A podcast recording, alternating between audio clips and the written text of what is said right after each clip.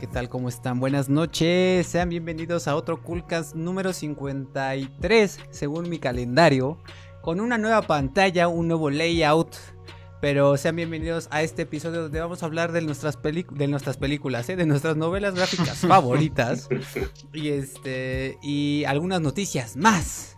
Pero bueno, antes que de empezar, quiero primero darle la bienvenida a mis compañeros de streaming, como siempre, Osorio Mar a mi izquierda. ¿Cómo estás, hermano? O a su derecha, pues desde su perspectiva. Ah, ¿ya hablo? Bien. Bueno, más o menos, este, ahorita me estoy tomando una pastillita Vic porque tengo la garganta un poco rasposa, pero todo bien, amigos. Perfecto, amigo. Se está cuidando. La vez pasada estaba un poco rasposo y nos dijo así como, no voy a hablar tanto porque me duele la garganta, pero Creo que ya se tomó Me valió. su, pastilla. Sí, te valió cañón. Pues supongo que ya, ya se echó su pastilla Vic y entonces todo chido. Este, Roberto, ¿cómo estás, amigo? ¿Qué tal ves el nuevo layout? ¿Qué es layout? No, no es cierto. Pues no te voy a mentir, Luis, no ha sido el mejor día de todos. Como que mi cerebro ha tardado en procesar, igual que el internet, cada una de las acciones del día de hoy. Pero estamos aquí echándole ganas y ya, este, todo chido, todo chido. Exacto, amigo, esa es la actitud. Esa es la actitud. Esa es la actitud. Porque aparte, porque si no sabían la vez pasada, Roberto traía un dolorzazo de espalda. Y me platicó después que estaba así con un dolor insoportable, tipo de que ya casi lo inyectaban para el dolor. Y, acá echando el joven el streaming. Entonces aquí como buen soldado hasta el final. Y tenemos un invitado el día de hoy. Rodrigo. aparte te valió y hasta el final presentaste al invitado. no, no, no, es que lo bueno siempre viene al final. Lo pensaba de Rob, pero no de ustedes. el paquete es pequeño. No, pero siempre lo bueno viene al final, hermano. Siempre hay que guardarse lo bueno al final. Y tenemos al invitado de este, de este streaming, es Rodrigo Maya. ¿Cómo estás, hermano? Bienvenido a Coolcast. Espero te la vayas a pasar muy chido hoy. Y por ahí me dijeron que eres un experto en, novelas gráficas a tal grado de dar una conferencia en la Comic Con San Diego 2020. Eh, sí, me habían invitado este año, pero pues, pues ya sabes, ¿no? Se canceló, entonces, pues para mi mala suerte. se fue. Se fue. Se fue.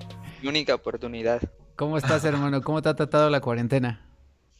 Bien, pues ya cinco meses súper encerrado y pues me ha dado más tiempo precisamente de leer, de leer más cosas.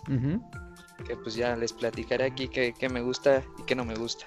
Home office, ¿tú has trabajado home office desde? Sí, sí, ando en home office también desde hace ya cinco meses. Cinco meses. Entonces hace rato apenas, apenas eh, terminé y hace rato, sí, se me fue la luz, como también yo tuve problemas técnicos. No te preocupes, Rob, no ha sido el único que ha tenido mala suerte hoy. porque sí, se me fue por segunda vez, ahorita se me fue. Iba a querer Rob que no iba a querer entrar a su, a su podcast. Oye, ahorita que dices, que ahorita que dices cinco meses, pónganse a pensar que faltan cuatro meses para los primeros Corona Babies, güey. Exactamente. La generación coronavirus. ¿Ustedes creen, que, ¿Ustedes creen que para Navidad eh, podamos reunirnos con nuestras familias o va a ser así como super Navidad sad? Mm. Uh, pues no al 100. Sí. igual, o sea, como 50-50 yo creo a este, a este punto. Yo, yo creo que no vamos a llegarlo. No, tal vez no va a haber humanidad para diciembre, yo creo. Será el fin del mundo. Entonces debemos impedirlo en Coolcast. Exactamente. En muy Umbrella Academy. Dice Alexini, Alexini, dice, ya, ya andamos por acá, saludos Alexini, solo Jaramillo, saludos al Heriberto Eustaque. Eustaquie. Eustaquie. saludos, Saúl. Ahí está, ahí está, ahí sus primeros admiradores. Chiste local. Sí, exacto, así como... a traer gente aquí. Exactamente, muchas gracias. y pues nada, por ahí te digo, ahí nos comentaban, platícanos tantito, un poquito de ti, Rodrigo, qué haces, qué te gusta y este y cómo es que caíste en las garras de Roberto Cervantes. No, se escucha muy... Pues mira, después de que esta Comic Con se canceló este año, pues se lo conté aquí a Robert y me dijo que me iba a invitar al programa y pues estoy, estamos aquí, ¿no? Y cuando me invitó, me dijo, vamos a hablar de novelas gráficas. Y la verdad le dije, porque ya sabes, a veces hay diferencia entre qué es una novela gráfica y qué es un cómic. ¿Cuál es la diferencia? ¿Son iguales? ¿Son diferentes? Ajá. Pero, pues, tengo una lista de las cuales, eh, en base a lo que me dijo Rob, eh, me gustaría platicar hoy. Ajá. Y pues básicamente no quiero caer en lo mainstream, pero pues lo mainstream es lo más popular, ¿sabes? Y como es de lo más popular, Ajá. pues es de lo mejor, ¿no? Cae en que pues es mainstream porque en parte son buenas. Estoy hablando de DC y Marvel, ¿no? Realmente no, no, no soy fan de tan abiertamente otras novelas gráficas, ¿no? Ajá. a lo mejor. Pero, por ejemplo, eh, ¿qué prefiero más si Marvel o DC? DC, la verdad es que, pues, por ejemplo, lo que es lo que es The Dark Knight Returns, me parece que sí se considera una novela gráfica. Watchmen se considera una novela gráfica. Pero no te nos adelantes, no te nos adelantes. Ah, ok, güey. No, pero a ver, aquí, aquí se vale lo que tú quieras. O sea, no, Sí, aquí nada de nadie- que sí. Marvel y DC, no. O sea, si te gusta Marvel, si te gusta el frijol, pues vas. La neta. Entonces tú habla abiertamente. Ok, ok. Entonces, sí, pues entonces aquí Robert me, me dijo, tú habla de lo que quieras. Entonces, pues, hoy les puedo hablar de, de lo que más he leído, que es, ha sido pues Marvel y DC, ¿no? Claro. Que creo Una que, Ajá, que creo que sí, eh, bueno, la tengo aquí en mi top. Bueno, me refiero a que sé que es muy buena, mas no es una novela que la reo y la releo, es la de B for Vendetta, ¿no? Que yo creo que también considerada dentro que es una novela gráfica más que un cómic. Entonces también creo que podemos discutir de esa. Pero, pues este, a lo mejor ustedes también han leído obviamente más DC y Marvel, ¿no? Sí, yo, yo creo que, digo, la verdad es que yo soy, vengo como Bill, Bill, Bill aprendiz a escucharlos, al de los, de los expertos. y La verdad es que vengo solo a, de arrimado esta vez. Pero por acá, eh, Omar también es más experto y Rob, hasta donde sé, al menos en superhéroes, sí está súper documentado. ¿No, Robert? Pues hay dos cosas, o sea, yo no diría como súper, pero sé lo básico como para mantener esta conversación, espero. Va. Esta Dice- conversación.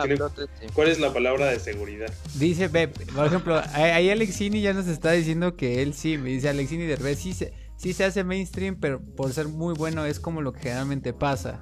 Dice, remember, remember the 5th of November, evidentemente refiriéndose a B de, a B de Vendetta. Alexini Van Derbez dice, yo sí, o sea, refiriéndose que él sí es un máster, quiero suponer. Entonces, este, otra te invitamos, Alexini, no sabía de esa onda, pero bueno.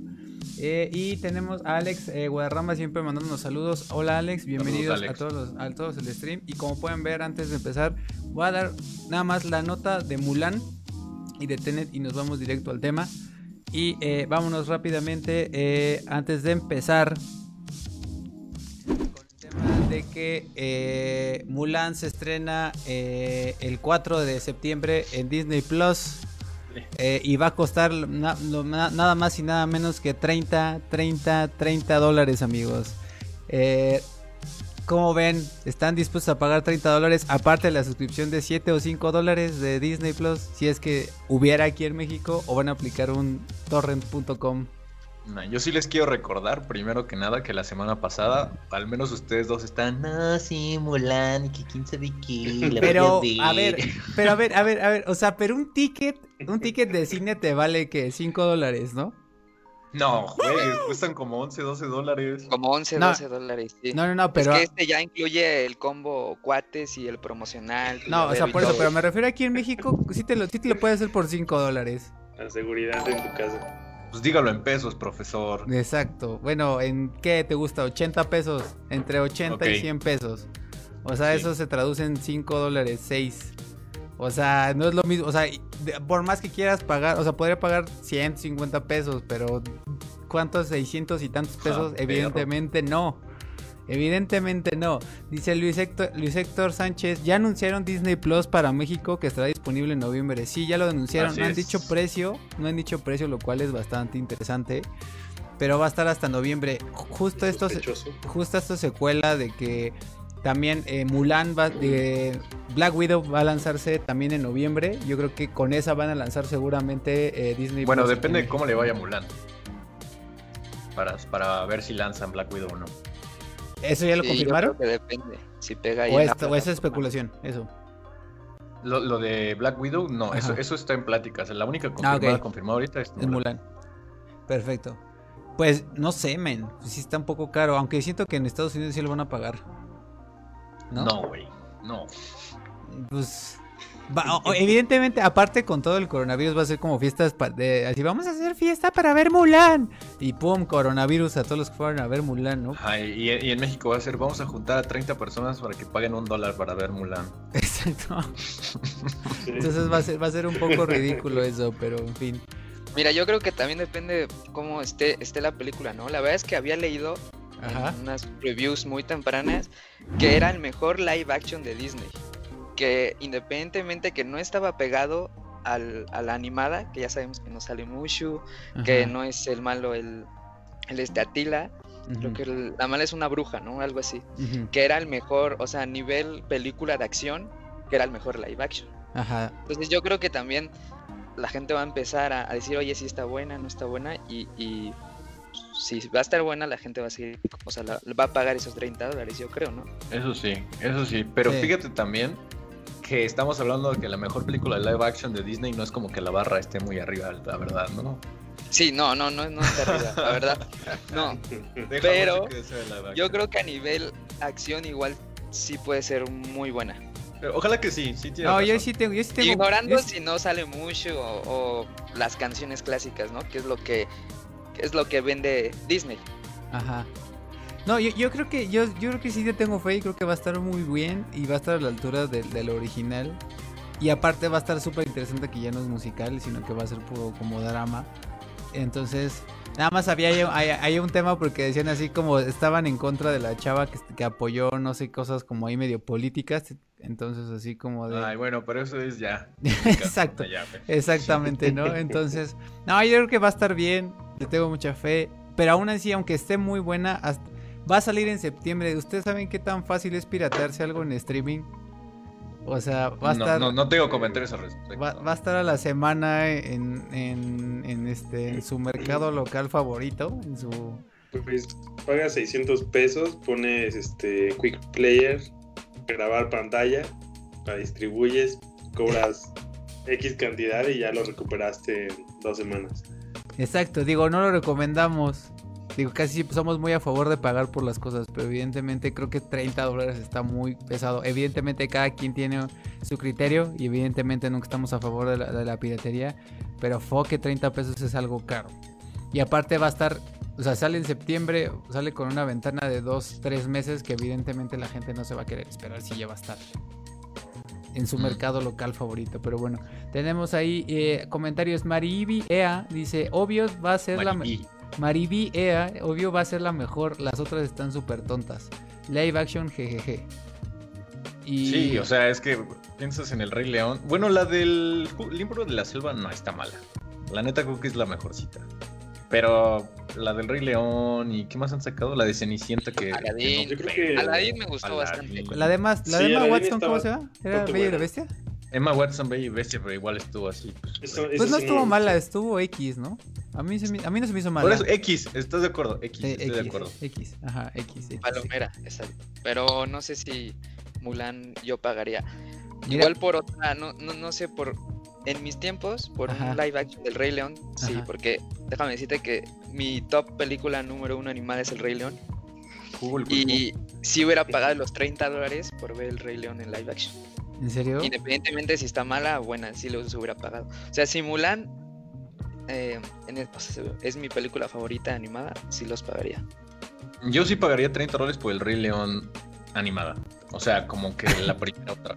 Pero, bueno, ya eso regresar sí, o sea, animación mucho más chida, ¿no? visto o sin haberla visto? Porque... No sé. No, sin haberla visto yo no hubiera pagado. sin haberla visto.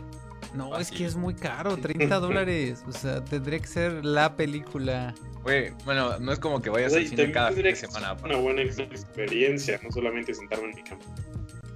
No, pero ve, ¿por qué no la rentan a 150, 100 pesos? Bueno, o sea, el equivalente. Es que imagínate, le tienen que ganar. Lo de la, lo de la taquilla, ¿no? Ajá, lo, lo que van a perder en taquilla. Rompiéndola. Bueno, pero ¿sabes qué? Es 100% de dinero para Disney en este caso, ¿no? Y sí, ahí no se reparten. Que eso, es, este que eso es una de las cosas que más teme la, la, banda de, de, Cinépolis y todas esas cosas, porque están, por eso están temblando un poco, porque es como, si a Disney le va bien, imagínate, ¿no? Mm. Por boleto, estamos hablando de que los 13 dólares que cuesta una entrada al cine a Jazz, 4 dólares son como para Disney, imagínate. Entonces, por eso es más importante Avengers para los cines que para Disney. Los, cines hacen más dinero de, Avengers que Disney realmente. Sí, también. Bueno, por poner un ejemplo, ¿no? Sí, no, y también hacen mucho, bueno, no sé qué tanto en Avengers, pero harán mucho dinero en merch y todas esas cosas, como otro tipo de franquicias.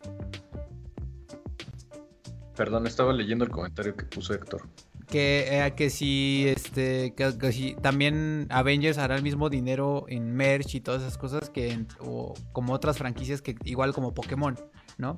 Que ah, vende más en merch que, realmente en videojuegos. Sí, sí, es el negocio del merch es Exacto. Dice, eh, a ver, dice Gerardo Gon, ya te mandaron ahí un mensajillo, ¿ya viste? Que te aman, dice Gerardo Gona. Gerardo Cama. no, Gerardo, señor Gerardo. Saludos sin, solo lo veo aquí. Exacto. saludos. Luego dice Alejandra Mendoza, la Bella y la Bestia sí es bellísima, pero supongo que a cuál se referirá. Porfa. Exactamente, ¿a, cuál, te refieres, Alejandra? Ajá. Luego dice eh, Luis Héctor, según yo en Estados Unidos el boleto de cine está en 20 dólares por persona, entonces para una familia le conviene. ¿Eso es cierto, mm, eh, depende, depende del cine. Por ejemplo, este la opción de que estén numerados, aparte de que es más cara, este es como de 14 dólares. Si lo más, más, más barato son 11 dólares. Y ya IMAX y para arriba son 25 dólares. Por ejemplo, Avengers creo que en, en IMAX numerada costó 25 dólares. Y eso es así ya de lo más caro. Es que te digo que en Estados Unidos sí lo van a pagar. Pero no compares IMAX, IMAX 70 milímetros Avengers. No, pero insisto, o sea, no es, tan, no es tanto. No es tanto para una economía gringa, creo yo. O sea, no es lo mismo para tienes un buen punto. O sea, en cuanto a su proporción de economía, pues sí, porque están acostumbrados a pagar en el cine en un promedio 12, 15 dólares. Exactamente, o sea, es la mitad, o sea, simplemente es como dos tickets de cine para ellos, ¿sabes? Pero para nosotros son seis. Eso sí. Es el VIP con la novia, con el combo, Exactamente. Pero en fin, luego dice Alejandra live action. Se refiere al live action que está. Pues acá Osorio Marco que difiere un poco en ese sentido. luego dice este Genaro. No, pero también se vale, también se vale. Eh, Genaro Cama dice: Saludos al chamaco Rodrigo Maya. al che. Saludos, mi chamaco. Solo va a decir en che. Este, y pues nada, nada más para acabar ya con los comentarios, y porque si no la gente se va a enojar de que estoy alargando más el tema.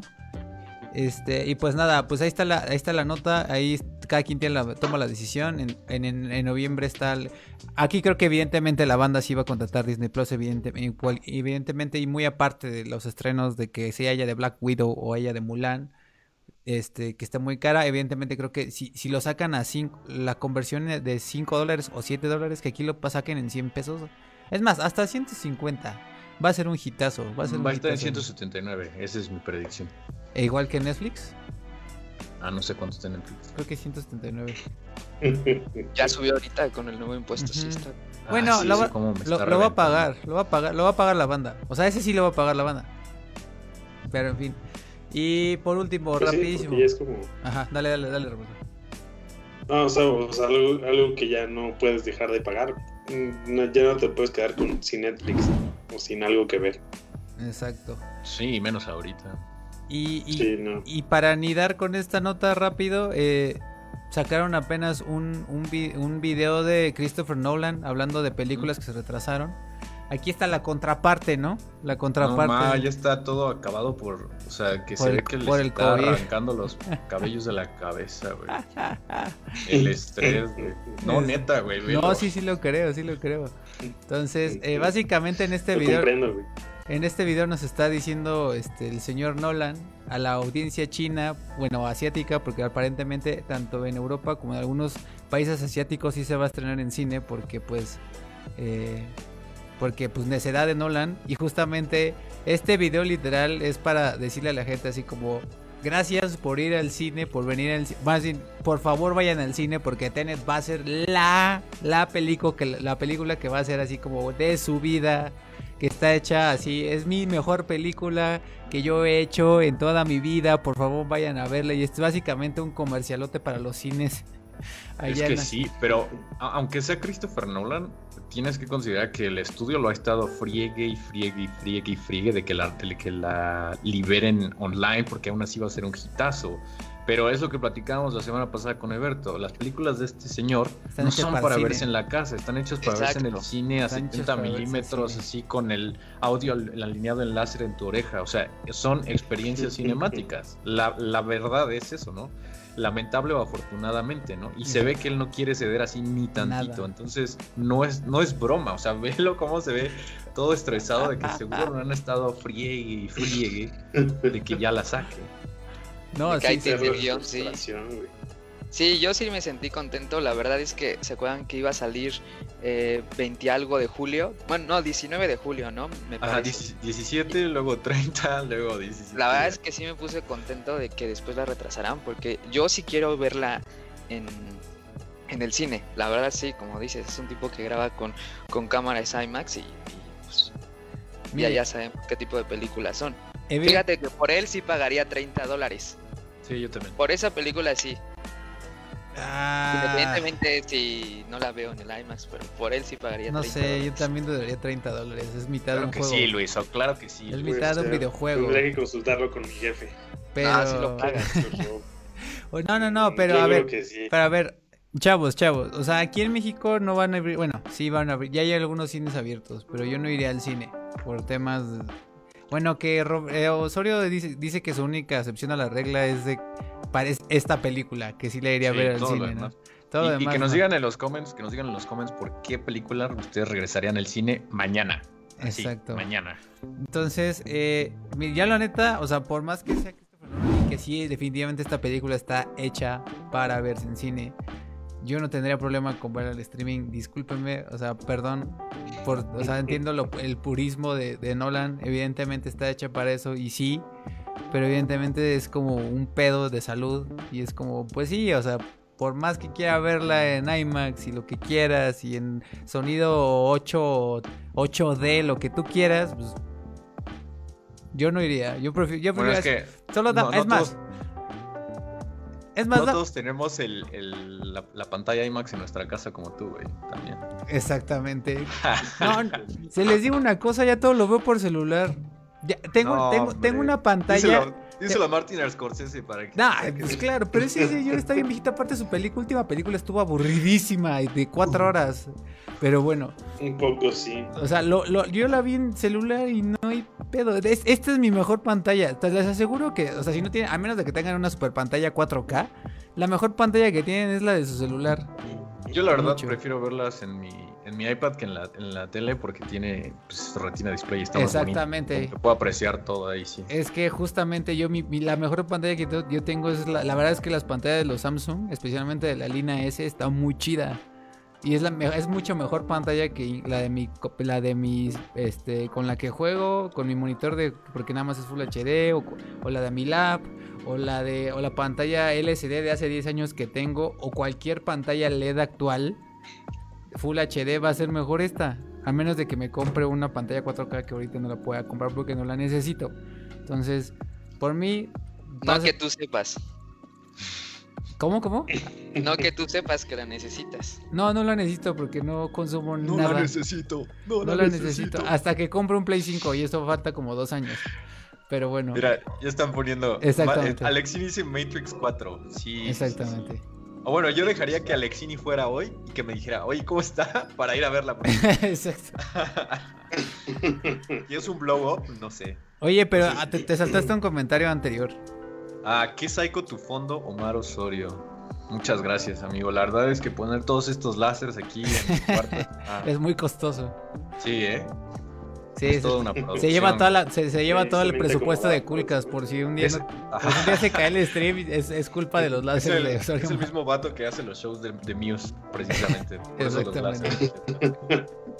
Luego dice, eh, bueno, eh, Alexini dice que Matis Cuatro. Sandra dice, por una peli nueva de la hora difunto Satoshi Kon. Satoshi Kon, amén, güey. murió a los 40 ese señor, ¿no? Luego dice... ya hablamos también de él la semana pasada, pasada con él. Que deberíamos hablar en algún punto, algún episodio de él en el futuro. Lo, lo metemos a la fila de, temas. Dice Maribi, no, hay películas que sería una grosería verlas en su pantalla del celular. ¿Qué, les digo? Ya, o sea, y, hombre. Imagínate, imagínate haber visto no sé cuál. Te aseguro, te sorprendería la cantidad de gente que ve las películas en Netflix en su celular. Estoy segurísimo, O sea, pero estás de acuerdo que no es lo mismo. Por ejemplo, ver. Eh, no sé. Por ejemplo, una de Nolan, una, una eh, la, segunda, la de The Dark Knight, que yo es que eh, este, me acuerdo que cuando salió la marketeaban mucho porque tenía algunas escenas con cámaras de, de IMAX. Y yo cuando la dije, wow, ¿no? Y la música y los tambores y la, lo de, la, música de Hans Zimmer, que ya ven que es como muy rete retumba todo por dentro, ¿no? Y muy, muy tic, tic, tic, tic, tic, tic. Este, el, las tomas de, de cuando Batman está haciendo sus gracias, ¿no? Y sus acrobacias. O sea, todo eso yo creo que conforma gran parte de la experiencia, ¿no? De, sobre todo ese tipo de películas. Hay películas que no lo necesitas. A eso me refiero. Pero no, o sea, hay, películas que no, no van en celular, la neta. Este. Pero, pero te sorprendería, la verdad. Entiendo, entiendo todo el tema y cómo le encanta a Nolan meter esos sonidos como de reloj, evidentemente. Este, especialmente en Dunker, que es como todo el tiempo. Dunker también. Sí. Ay, qué bueno. Pero bueno, el chiste es que, pues sí, entiendo el purismo, pero si a mí me dan a escoger entre ir al cine ahorita, como está la situación, a verla en mi celular streameado en gran calidad, con unos buenos audífonos, démela, así como, Mira. véngase. Hablando de eso, Eric Medina, definitivamente la única película por la que yo iría al cine es una de Christopher Nolan. Y con ese güey fui a ver la segunda de Batman y nos fuimos hasta Perisur. Así lejísimos. Cuando salimos ya no había taxis, ya no había nada. A ver, entiendo. Yo también lo haría. O sea, si en condiciones normales sí, pero ahorita es una situación de vida o muerte en, algún punto, ¿no? O sea, digo, entre muy lejano y muy cercano. Evidentemente que lo haría. Si fui, fui, si me fui también a formar cinco horas para un para ir a la firma de Hideo Kojima en Perisur y estuve ahí como éramos como 3000 nerdos así, Kojima, Kojima, como si no lo fuera a hacer por una película de Nolan. O sea, evidentemente lo iba a hacer. Entonces, este, pues sí. Entonces, eh, ¿qué más tenemos? Eh, iría a ver Joker mañana, dice Tiania Levari. Joker, Joker. A mí la verdad no, no me gustó mucho Joker.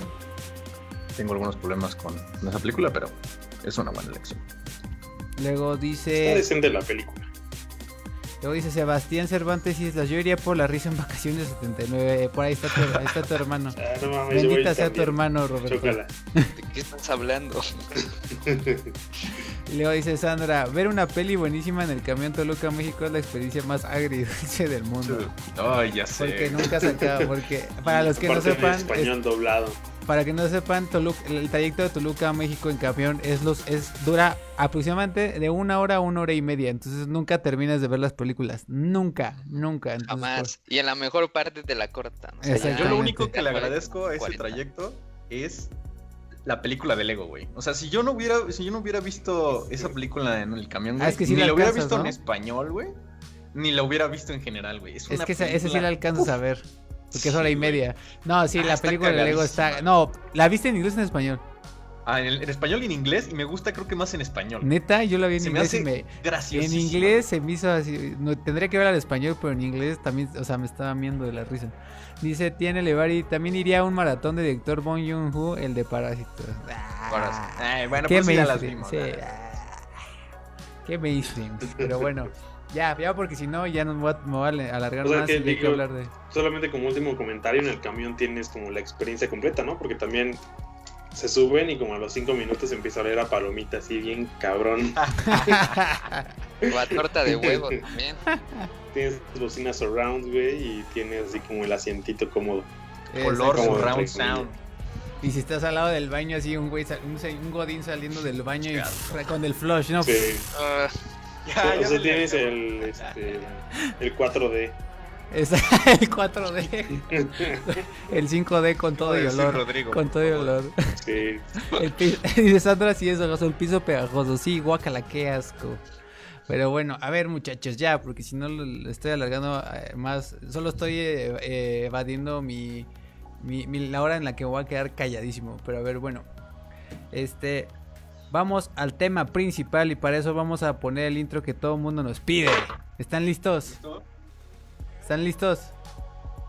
Listos. Listísimo.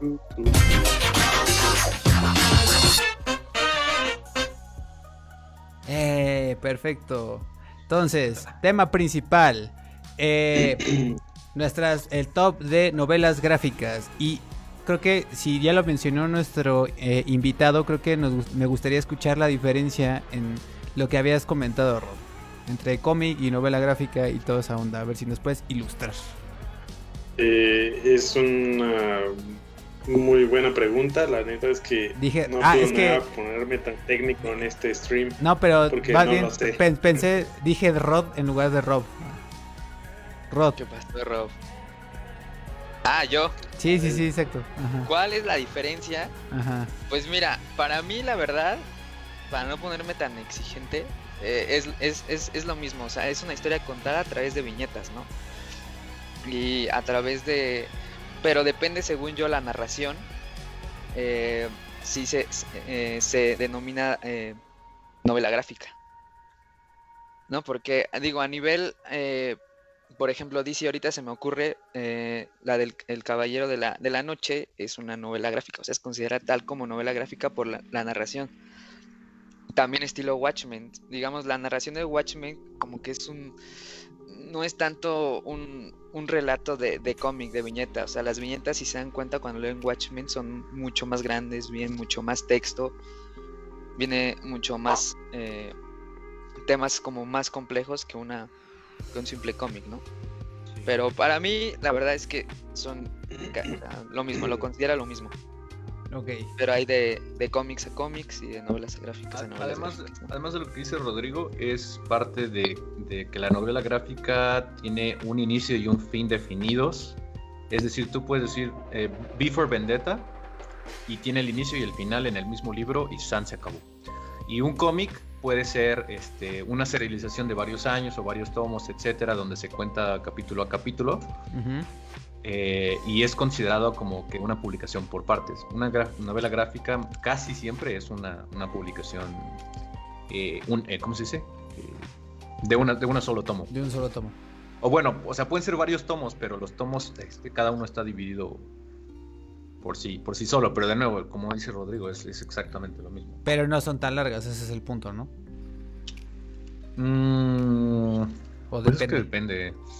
Es que también Pues es como en las series, ¿no? O sea, por un lado tienes Breaking Bad, que es una mega película. ¿Estás de acuerdo que tú puedes ver Breaking Bad de inicio a final y es como que todo va contando una sola historia de inicio a fin? Y es como una novela porque ta- también hay tramas que se desprenden de la historia principal. Y también hay series como, no sé, este, CSI, que es como que la misma situación, se llaman procedurals, cada semana, ¿no? Con un nuevo crimen. Y hay una pequeña historia que se va resolviendo a través de la temporada, pero siempre es lo mismo una y otra y otra y otra y otra vez, por así decirlo. Ujú. Ajá. Es, es más o menos como la diferencia entre una novela gráfica igual y un cómic. Ya. Ya, ya veo.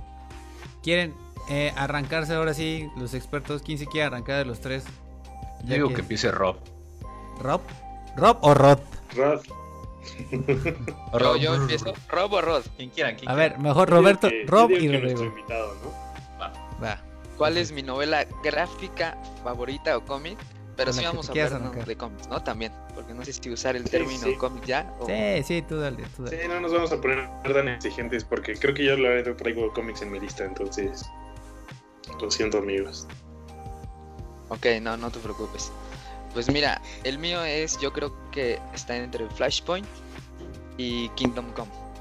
Yo creo que Kingdom Come por, por tanto el arte, o sea, lo que es Alex Rose me- encanta, o sea, me encanta el arte. O sea, desafortunadamente ahorita ya, ya no sacaba nada nuevo en cuanto a cómics, creo que ya nada más se dedica a portadas, uno que otra arte ahí, pero ya no tanto a escribir eh, bueno, a dibujar cómics. Entonces Kingdom Come me gusta muchísimo, tanto por la historia como por, por el arte. ¿Es esta? Que la verdad, las ilustraciones de Alex Ross son de las más Esa, bellas que he visto en mi vida. Se inspira mucho en el Art Deco, que es esta corriente artística donde se mezcla la tecnología y como que el ser humano en esa, en esa luz que ustedes pueden ver en todas esas imágenes de como de grandeza, ¿no? Entonces sí tiene mucho razón Rodrigo en ese sentido, que está súper increíbles las, este, las ilustraciones de Alex Ross. Él, es el que hizo también Marvels, ¿no? Sí, también ha colaborado bastante, bastante con Marvel. Eh, no, Marvels, ajá, exacto. Esa, esa, esa también me gusta mucho. ¿Nos puedes platicar un, poco de qué trata? Kingdom Come, sí, claro. Eh, pues mira, empieza. Eh, de hecho, el inicio ahorita que, me estuve acordando más o menos empieza muy, muy igual que Injustice, ¿no? Cuando eh, es asesinado, bueno, muchos miembros del, del aquí del Daily Planet y Superman, pues se, se de alguna manera se convierte en un antihéroe y eh, realmente, bueno, posterior a estos, se desarrolla con unos héroes ya viejos, ya antihéroes, cuando ya pasa mucho tiempo. Entonces, posteriormente, pues este Superman, eh, creo que es la Mujer Maravilla, que lo va a buscar para como derrotar a los antihéroes que ya, pues el planeta ya está hecho un desastre por ellos y por algunos miembros de las Naciones Unidas. Entonces, eh, super, también me gusta mucho porque pintan a Superman como, como un, eje principal de DC que siempre pues lo ha sido en muchas historias. Y fíjate que yo no soy fan de Superman, o sea, me, me, gusta mucho más Batman, pero creo que esta historia lo representa muy muy bien. Eh, y bueno, al final, no me acuerdo del final, qué pasa en el final, pero creo que el Superman creo que mata al Joker. No, no, no, no, no me acuerdo la verdad. ah, no, no puedo decir spoilers.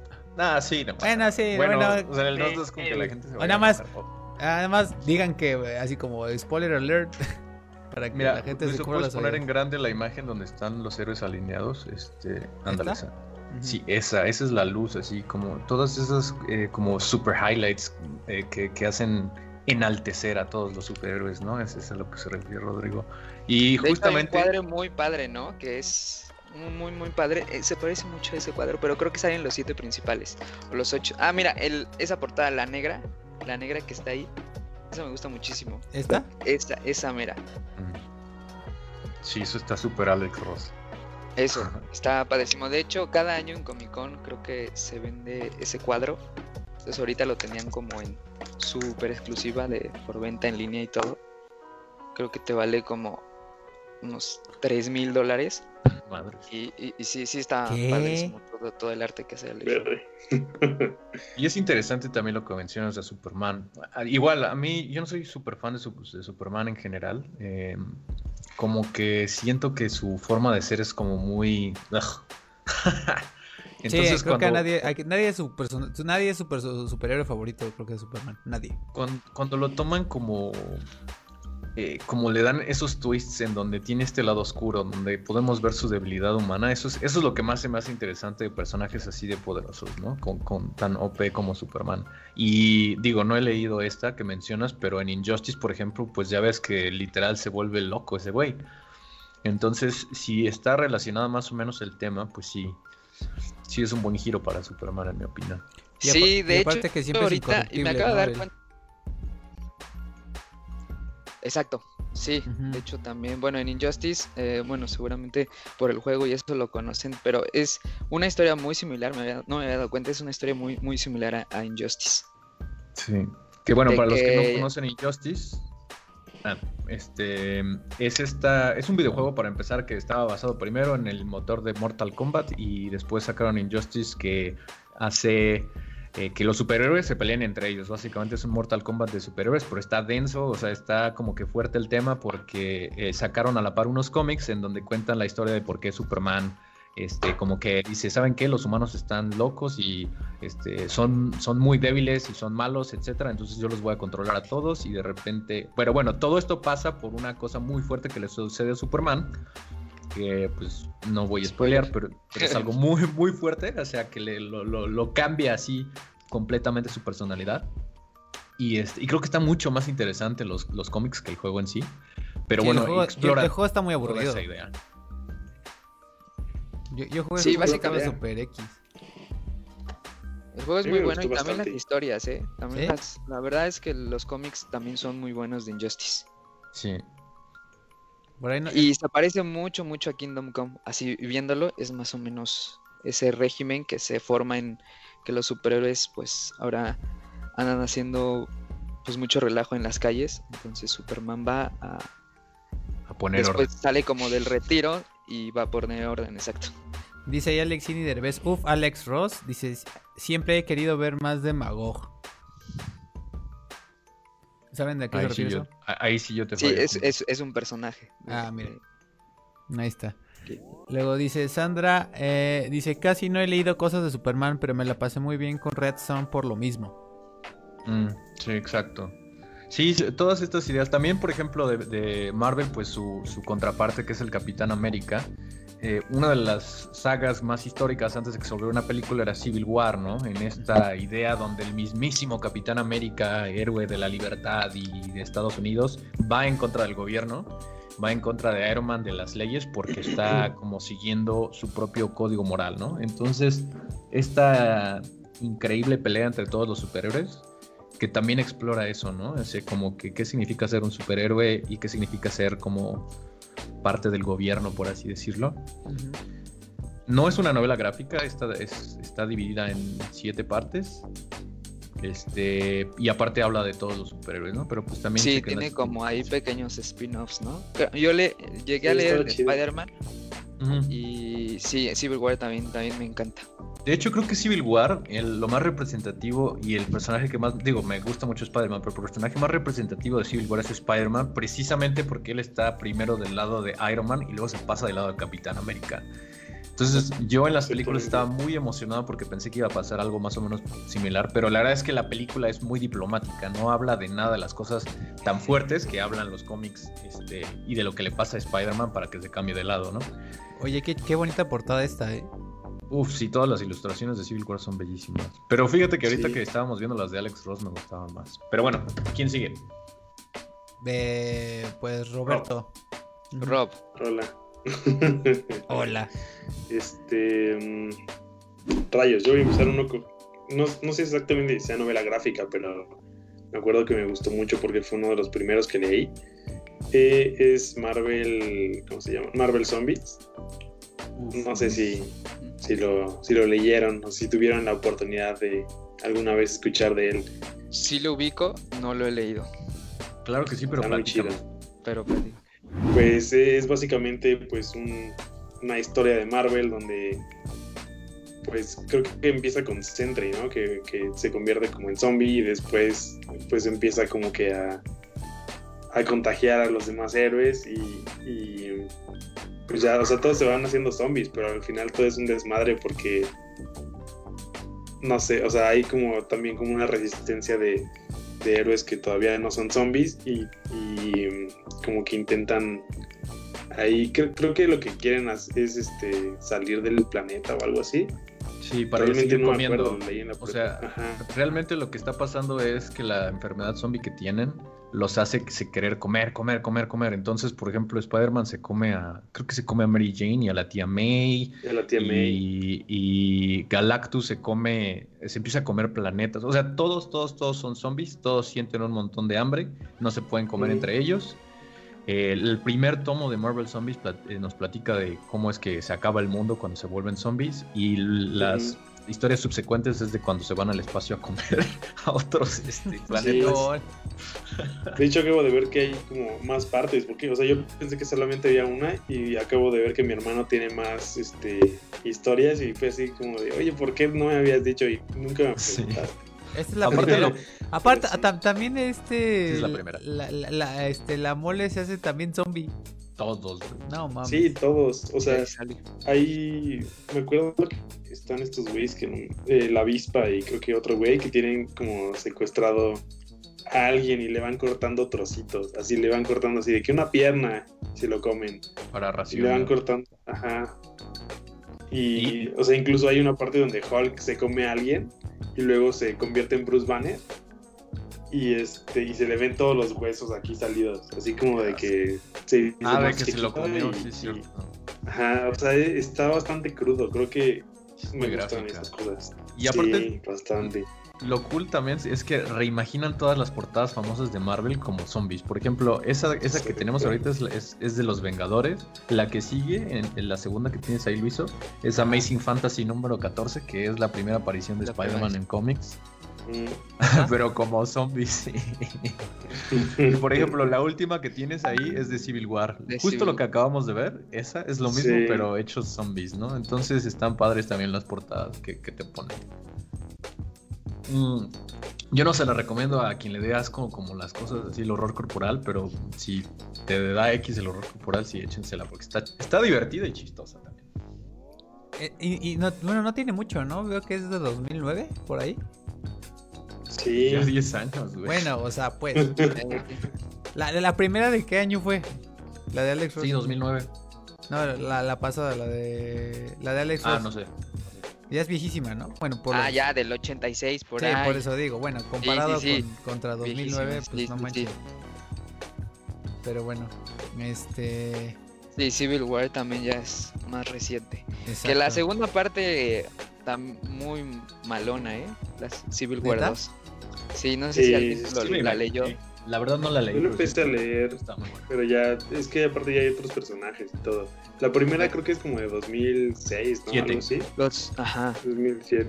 Y la dos ya es de 2016, por ahí. Sí, no, como 2015, 2014, ¿no? Pero sí. Cuando ya estaban ah. lanzando a Captain Marvel como, Ándale. center stage de, del universo, sí. Porque sí. Es Iron Man contra la Capitana Marvel ahora. Y creo que el principal tema es que un Inhuman tiene el poder de predecir el futuro, entonces lo quieren usar para como evitar crímenes. Y Viene a la Minority Report, ¿no? sí, básicamente lo que pasa es que mm, el, el, pedo es que Iron Man va y secuestra al Inhuman que puede ver el futuro. Y, le dice que, o sea, como que lo está obligando a, decirle, ¿no? Y dice, si sabemos que alguien va a cometer un crimen, ¿por qué no pararlo ahora? Antes de que lo cometa. Y este, y la capitana Marvel es como, pues no puede hacerlo porque todavía no lo comete. No ha Entonces, ah, ajá. Y a la vez de que lo secuestra, pues se, se enojan los Inhumans y ya empiezan como un chingo de conflictos. Ese Iron Man, güey. La neta es que a mí Iron Man siempre se me ha hecho un asshole en los cómics, güey. O sea, desde Civil War como lo odiaba, güey. Y, luego salieron las películas y más o menos sí me caía bien, pero en general no, no me caga así, güey. O sea, como que su personalidad así de que siempre está metiéndose en todo. No me sí, sí, sí. Yo creo que en las películas le dieron un buen fin y también como un buen, este, como que tratamiento al personaje, ¿no? Para que no fuera un asshole, pero sí, en general, sí, siempre ha sido un poco asshole. Sí. Pues igual la capitana, la verdad es que tanto en el cómic como, como, en las películas también es súper asshole, la capitana Marvel. La verdad es que a mí no me, no me, agrada. Pero sí es bien buen pedo y juega Animal Crossing, ¿no la han visto? No, las películas no. De hecho, muchas personas la odian en Hollywood. A mí me cae súper bien por Scott Pilgrim. Ah, sí, también. Ya después de eso como que cambió mucho, no sé. a mí me cae bien porque juega este Animal Crossing, la Brie Larson. Y hasta tiene su canal de YouTube. Es de así. Sí, sí. Pero hay mucha gente que dice que es insoportable. Ah, neta, no sabes, eso no lo sabía. Pero bueno. Este dice Alexini, eh, Alexini Derbez. Yo me quedo con All Star Superman. Star Superman. Ahí para cuando tengan tengas tiempo, Sandra, le, le manda el mensaje a Sandra de que la de que lo lea. Este, a ver, este, Osorio Omar, arráncate. Mm, yo voy a platicar, bueno, primero creo que voy a mencionar mi superhéroe favorito, que creo que ya saben que es Spider-Man, entonces voy a empezar con Spider-Man. Hay mucho de dónde elegir, güey. Este, un montón de novelas de, Spider-Man, pero yo creo que la que ocupa el lugar más especial en mi corazón es Spider-Man Blue, que es esta historia en donde vemos cómo Spider-Man bueno, Peter Parker se enamora de Gwen Stacy. Para los que no sepan quién es Gwen Stacy, es la primera este, novia de, Peter Parker. Pero... Em, que sale ¿Cuál, es, el, contexto? Sale en la, saga de The Amazing Spider-Man, ¿no? Sí. El, contexto es que eh, en la época en la que los superhéroes siempre lograban este, salvar a todos y luchar por el bien y muy bonitas las historias que era como la época... Eh, hay algo que se llama la época de oro de los cómics, la época de plata, bronce, bla, bla, bla, bla, bla, ¿no? Hasta nuestros tiempos, que es la época moderna. Entonces, en la época de oro y en la época de plata, pues los superhéroes eran 100% buenos, nunca tenían problemas. Superman lo único de lo que se preocupaba era de su peinado. Eh, eran como estas figuras así superhumanas con, con problemas no humanos, no reales. Y, y Spider-Man es uno de los superhéroes que viene a cambiar eso, ¿no? Es, es, un personaje de los más conocidos, de los que más te puedes, con los que más puedes em, eh, este, em, eh, empatizar, ¿verdad? Sí. Como, con las que más puedes empanizar. Precisamente porque tiene problemas reales, porque es una persona normal que quiere, a ver si que salir con su novia, pero no puede y tiene que ir a salvar la ciudad, ¿no? Entonces, la época en la que, que marcó mucho a los cómics de, de, todos, o sea, no nada más de Marvel, DC, lo que tú quieras, fue cuando a Spider-Man se le murió Gwen Stacy, que por un error de dedo, por así decirlo, él trata de salvarla y termina matándola. O sea, no logra salvarla por, su propia inexperiencia. Y justo esa muerte es algo que cambió mucho como, como vemos a los superhéroes y cómo, cómo se escribían los cómics. De, un punto de vista en el que siempre lograban su cometido al final a un punto de vista en el que se, te dabas cuenta que también eran humanos, ¿no? que, podían caer en, los, en los errores. Y este cómic es como de 2006, 2005 tal vez. Bueno, el, chiste es que es San Valentín y Peter Parker está recordando cuando conoció a Gwen Stacy, cómo es que se fue enamorando de ella. No habla así, no hay mucha acción, no tiene mucho que ver con la acción, pero es una exploración muy, muy padre muy, y muy romántica del personaje en cómo es que este, esa pérdida lo marcó, ¿no? Esa, esa, esa fall of grace lo convirtió en un mejor superhéroe y en una mejor persona. Y pues es uno de mis cómics favoritos y novelas gráficas favoritas. Está cortito, son como 180 páginas, que digo, en cómics te lo echas como en dos horas. Y pues también se lo recomiendo mucho. Ah, Está bueno, yo recuerdo que un amigo lo tenía y me lo prestó una vez. Y sí lo, lo pude leer. Fue en secundaria eso. También hay un Daredevil Yellow, dice, mira. Sí. Sí. Además de que los dibujos son muy bonitos, están estilizados como para recordar a la época de los, de la, de los, ¿cómo se dice? La época dorada de los cómics. Mira, ese de Gwen Stacy donde se le ven los ojos, nada más, en azul, que es la que tienes al centro, la izquierda. Bueno, esa también. Pero ese es el estilo que se utilizaba mucho en esa época, así esos ojos gigantes y mira toda la máscara que tienen los ojos esta Gwen Stacy, además de la bandana en la cabeza, ¿no? Es como muy, muy al estilo vintage. ¿De, Igual, ¿de qué este, época es esto? El...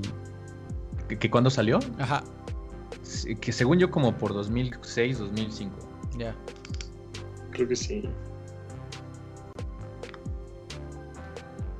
Esto y aparte el final está muy bonito. Mira, por ejemplo, ahí lo sacaron en partes, entonces también. Pero, o sea, como es un, complete work, también se considera novela gráfica, ¿no? Todo eso, por eso dice Rodrigo que es, no hay mucha diferencia. Mm, ok. Ok, ok, ok, ok. Perfecto. Rodrigo, ¿te quieres, ¿te quieres seguir, hermano? Claro. Vale. La siguiente que tengo en la cabeza que la verdad es que la quiero sacar a la luz es, es Watchmen, la verdad. Esta sí se considera yo creo que novela gráfica, 100%, eh, es una serie de 12 tomos. Eh, bueno, tienen ahí por ahí algunos spin-offs, hoy eh, conocemos que, que se hizo un crossover entre Watchmen y DC, Doomsday Clock, que también más tarde me gustaría platicar, mencionarlo, si les gustó, si no les gustó, si ya la han leído.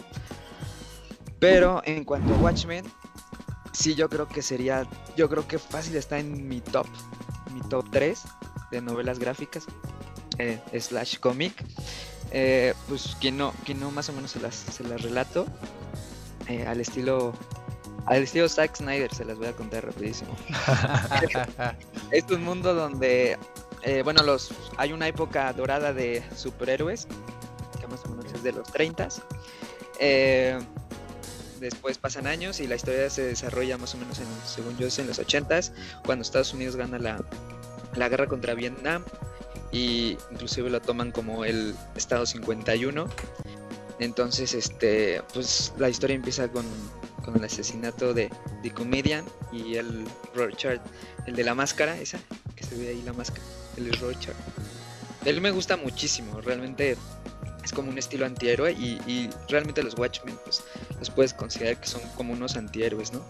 Son pues héroes ya cansados, ya que la sociedad eh, los quiere fuera de la calle, han causado muchos, muchos desastres, entonces eh, este tipo empieza a investigar por qué murió de, de Comedian, que es interpretado por Jeffrey, Jeffrey Morgan. Jeffrey Morgan, no sé qué. Negan, el de en la película también se me hace súper personaje de comedia. Que ahí están los, ahí están mira todos los integrantes. En la película de Ándale, esa.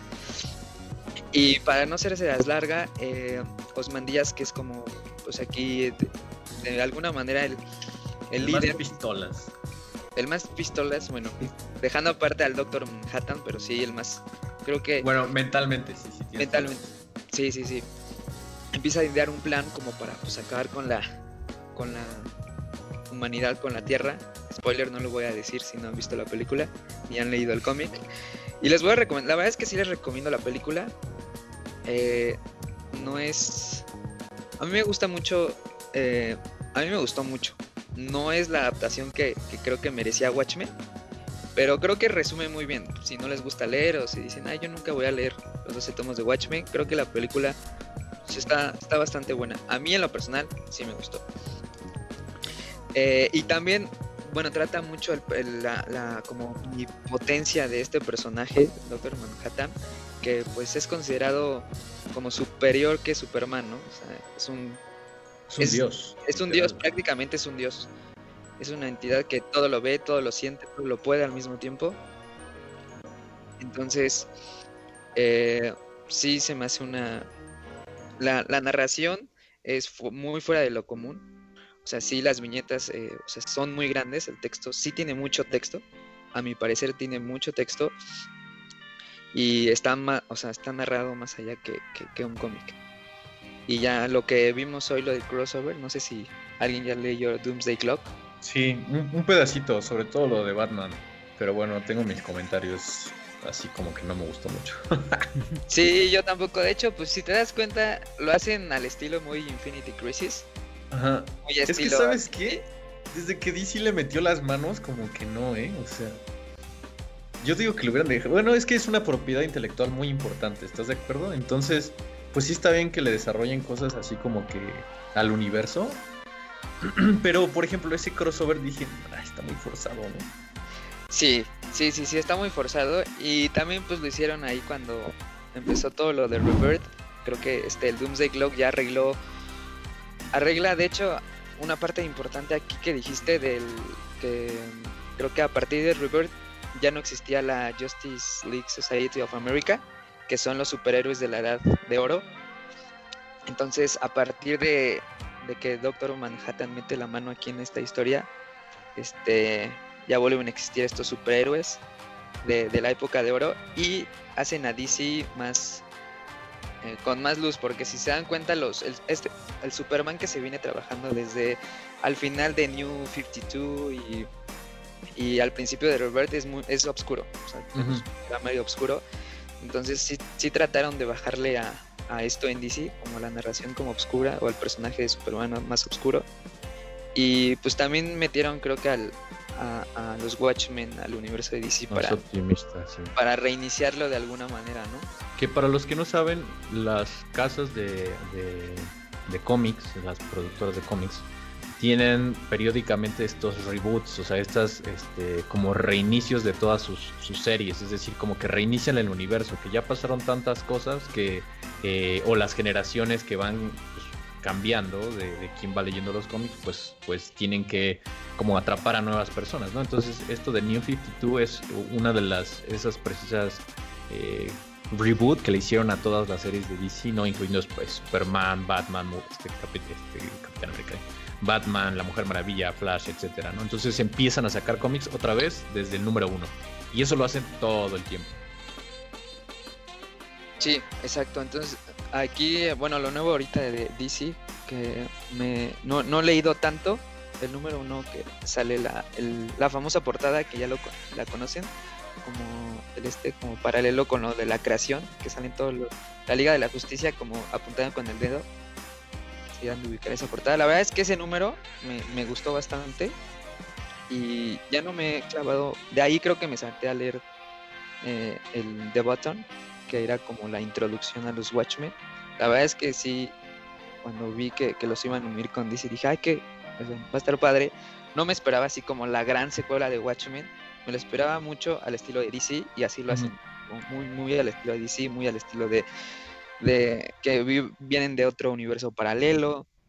Y este, el Doctor Manhattan, pues de repente ha estado ahí siempre. Entonces, pues yo creo que por eso te perdió la esencia de, de lo que era Watchmen y lo hicieron al estilo muy de DC. Que, también hay, hay historias este y que valen la pena, ¿eh? Por ejemplo, la de cuando Batman conoce al. ¿Cómo se llama? El, el Oldman, el. Night Owl.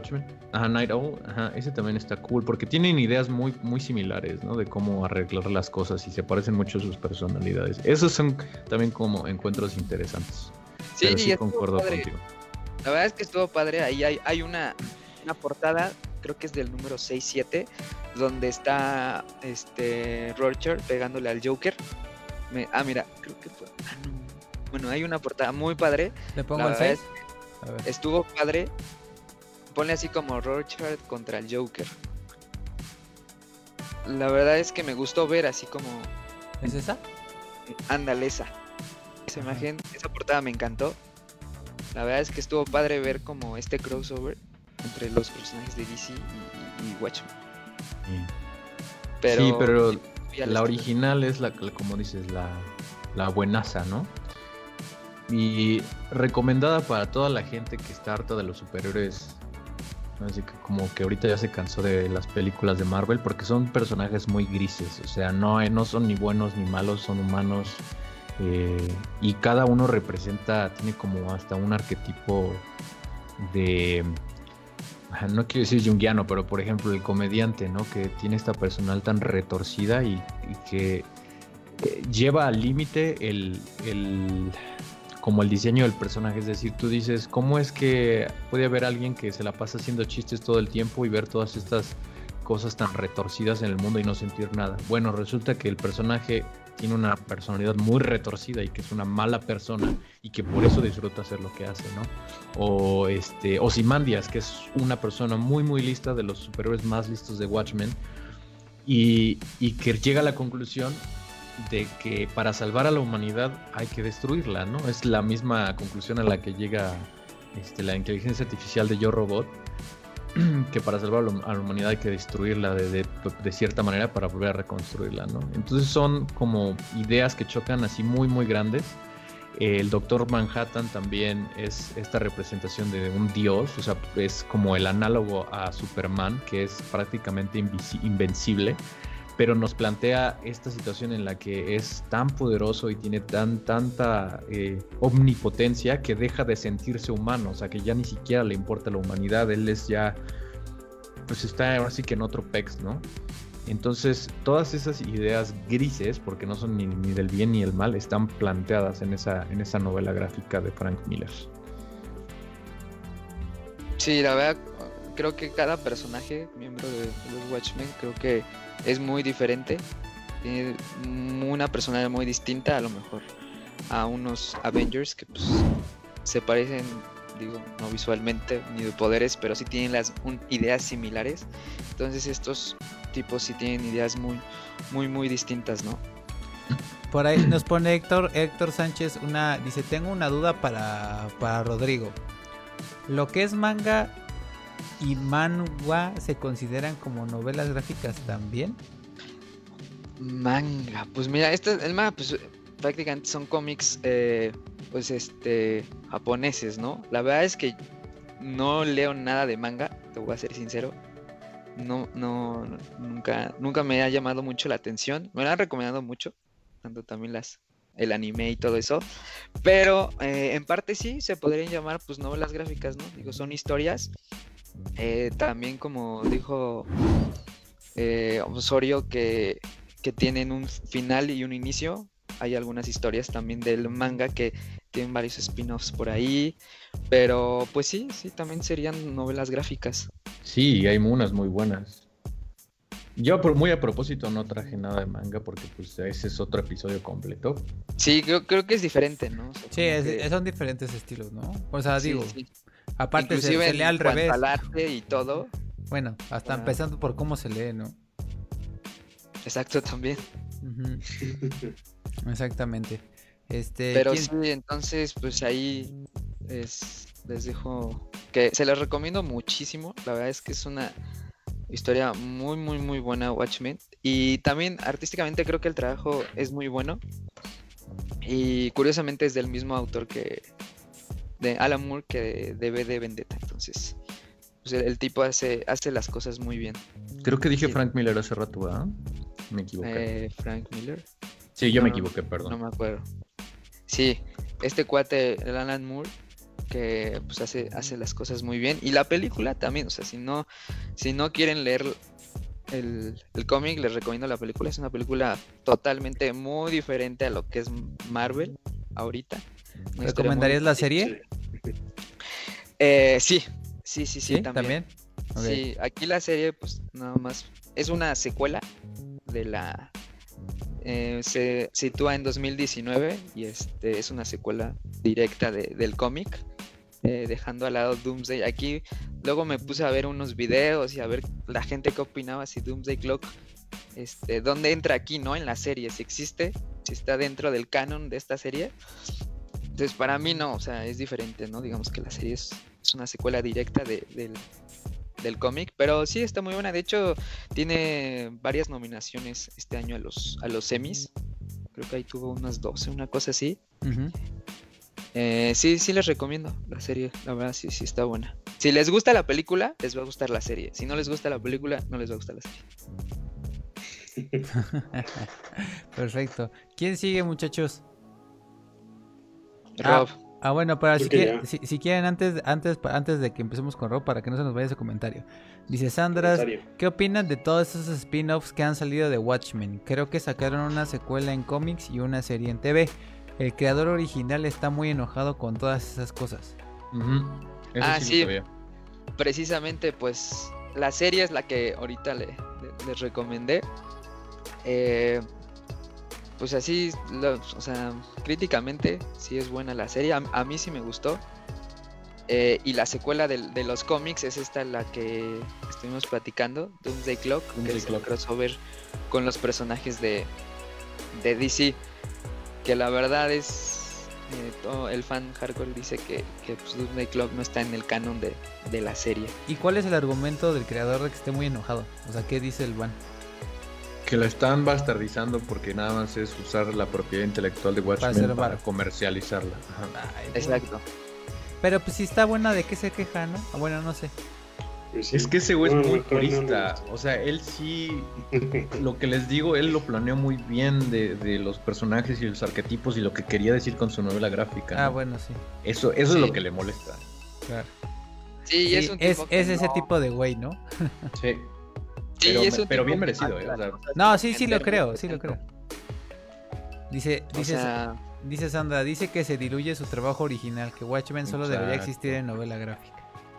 Pues sí, se ve que el man es muy purista, digo, con, todo el merecimiento del, de, su trabajo, ¿no? Creo que se lo ganó, pero creo que es ese tipo de güey, ¿no? Digo, si hizo Watchmen, evidentemente trae esta filosofía de vida, ¿no? Dice, Sandra, dice, Sandra, si eso es como sacar una miniserie de la noche estrellada de Van Gogh. Sandra echándose sus comparaciones. Bueno, no sé. O sea, digo. O sea, digo, sí, mi opinión, pero evidentemente yo no, tengo nada que ver aquí. O sea, digo, tómalo de donde viene. Evidentemente soy el que menos experto de aquí, de todo este grupo de expertos. Pero lo que sí puedo decir es que, pues, si, si está bueno los demás del trabajo, pues, no sé. Digo, si estuviera malo, pues órale, ¿no? Pero. La verdad es que ya aprendí a no ser hater. Ajá. Eh, si me pongo exigente, la verdad es que Doomsday Clock. O sea, no, no es nada. O sea, es una porquería si quieres verlo, si me pongo exigente. Pero la verdad lo disfruté mucho. O sea, la leí porque está junto con mis personajes favoritos, que es pues, Batman, Flash. este, desde The Bottom, la verdad me gustaban mucho. Las portadas de The Bottom eh, me gustaron muchísimo también. Y eso es lo que también la verdad es que aprecio mucho de un cómic.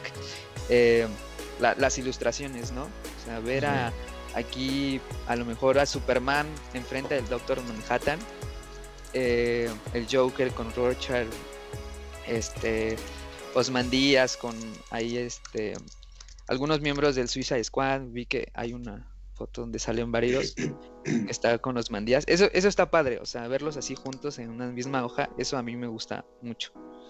Que la historia, pues ya no es la esencia de Watchmen, es diferente, ¿no?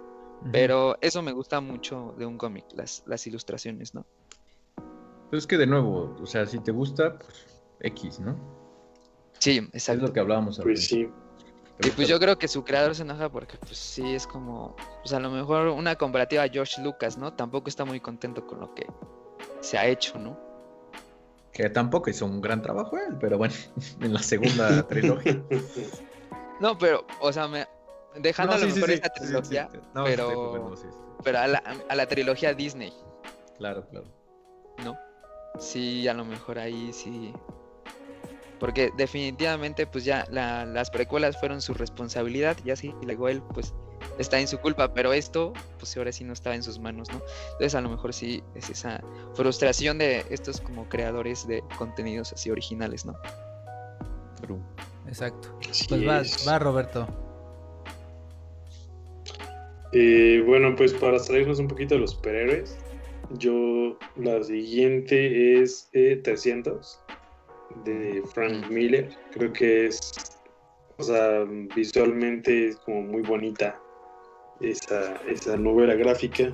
Recuerdo que, o sea, también no la tengo, me la prestó un amigo de la ley. Este, aunque ya vi que está en Gandhi, igual y me la compro. Pero está súper chida, o sea, definitivamente primero vi la película, ¿no? Cuando salió hace como que 10 años, 10, 11, 12 años. Zack Snyder también. Sí, precisamente. Película de Zack Snyder. Creo que es una buena película dentro de todo. Yo creo que ahora Zack Snyder como que ya lo satanizaron un poco a partir de Justice League y cosas así. Pero no sé. O sea, yo no lo considero un mal director.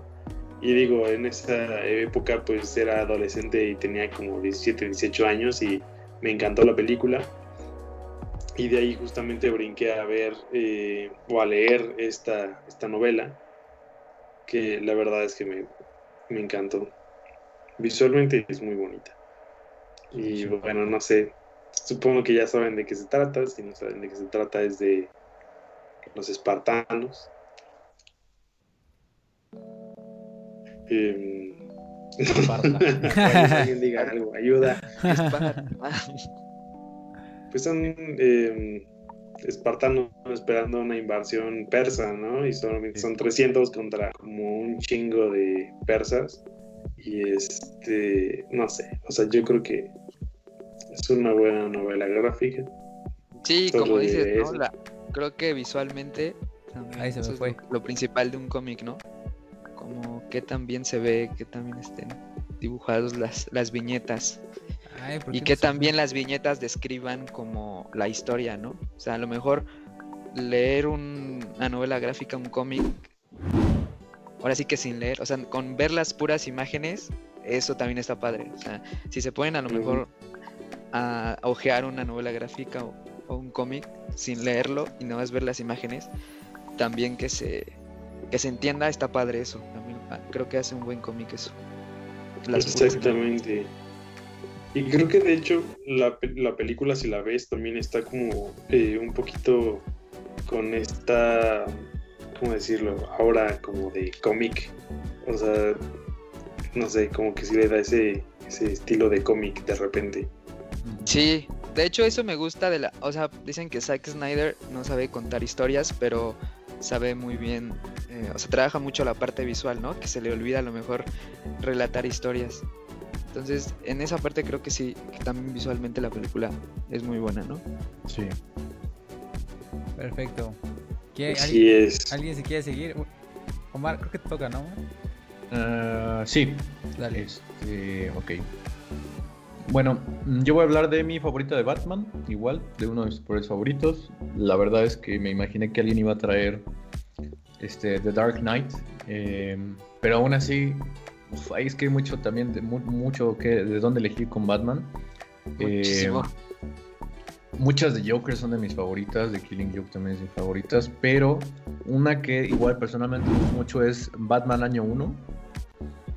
Uy, sí. Eh, me la robó.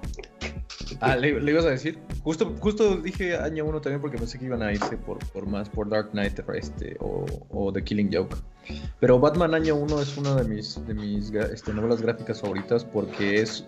Mm, ¿Cuál es, de nuevo, cuál es el contexto de Batman año 1? En uno de estos eh, reboots que, que los que ya platicamos que hacen las casas productoras para volver a, contar las historias de sus superhéroes.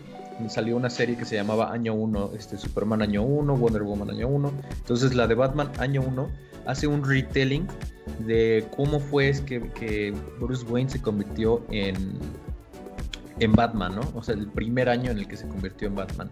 Y la película de Christopher Nolan, la primera película de Christopher Nolan, toma muchos, muchos, muchos elementos de esta novela gráfica, porque precisamente humaniza a Batman. O sea, no nada más es el huérfano que se quedó con la culpa y se convirtió en, el superhéroe Batman, sino que toma todos estos sentimientos eh, de culpa, de impotencia, de, de, las cosas más oscuras de Batman y nos muestra cómo... Eh, da el salto para, convertirse en un, en un, héroe encapuchado, ¿no? Y que pues no, no empezó siendo un experto, sino un tipo nada más con, una, con un traje así militar de negro y de dónde le surgió la idea de, que fuera un, murciélago. Eh, lo padre también de esta novela es que lo cuentan desde el punto de vista de, de Gordon, bueno, va cambiando un poquito, pero la, mayoría de la, historia es, contada desde el punto de vista de Gordon. Entonces, parecido al Gran Gatsby, en donde nosotros no estamos viendo la perspectiva de, Jay Gatsby, estamos viendo la perspectiva de su amigo Nick Carraway, que hace que veamos al personaje con un aura de misterio, ¿no? Porque nos está, estamos descubriendo a este nuevo murciélago, a este nuevo Batman, este, al igual que Gordon, ¿no? Y Gordon igual empieza siendo este policía, ahora sí que novato, y ya ven que pues termina siendo el comisionado Gordon, ¿no? El famosísimo comisionado Gordon. Entonces en este año vemos esa primera relación de que llegan a una a los dos a una ciudad completamente este, llena de crimen, asqueada de, gente cínica, ¿no? Me recuerda al, video que les voy a este, publicar la próxima semana, ¿no? Pero es precisamente esa situación y cómo es que estas dos personas, Gordon y Batman, se conocen, empiezan a ser un equipo y, comienzan a confiar el, uno, el uno en el otro, ¿no? Entonces es una de las exploraciones más cool que se, que se me hace que vale la pena que, que, que se debe de leer Batman.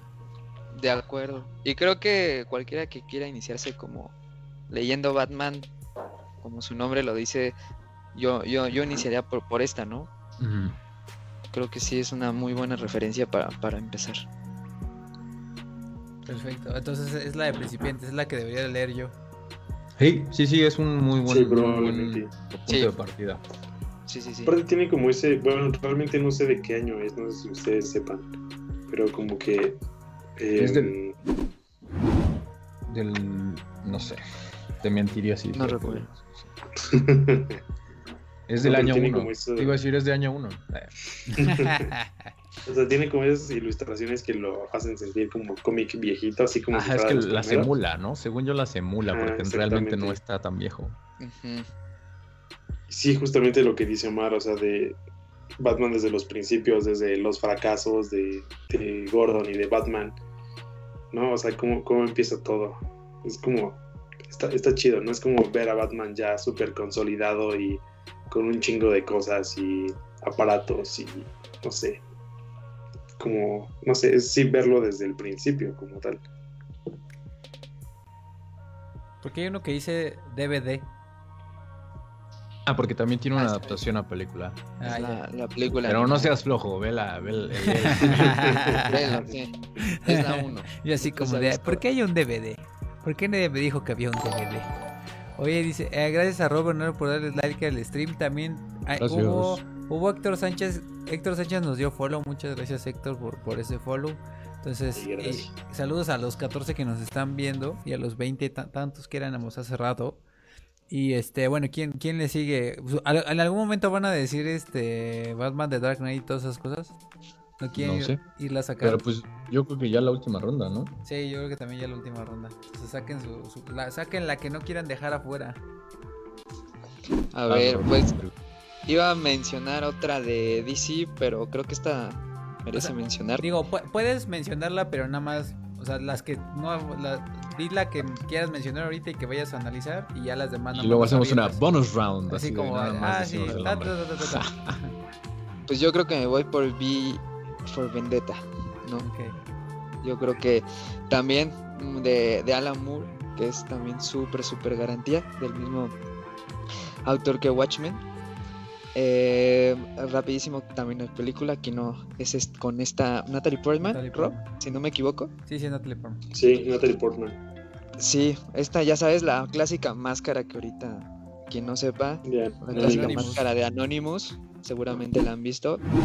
Eh, y rápidamente se trata pues de Reino Unido me parece y está en medio como de, de una, ya sabes, el eh, escenario post-apocalíptico una guerra nuclear ahí iniciando.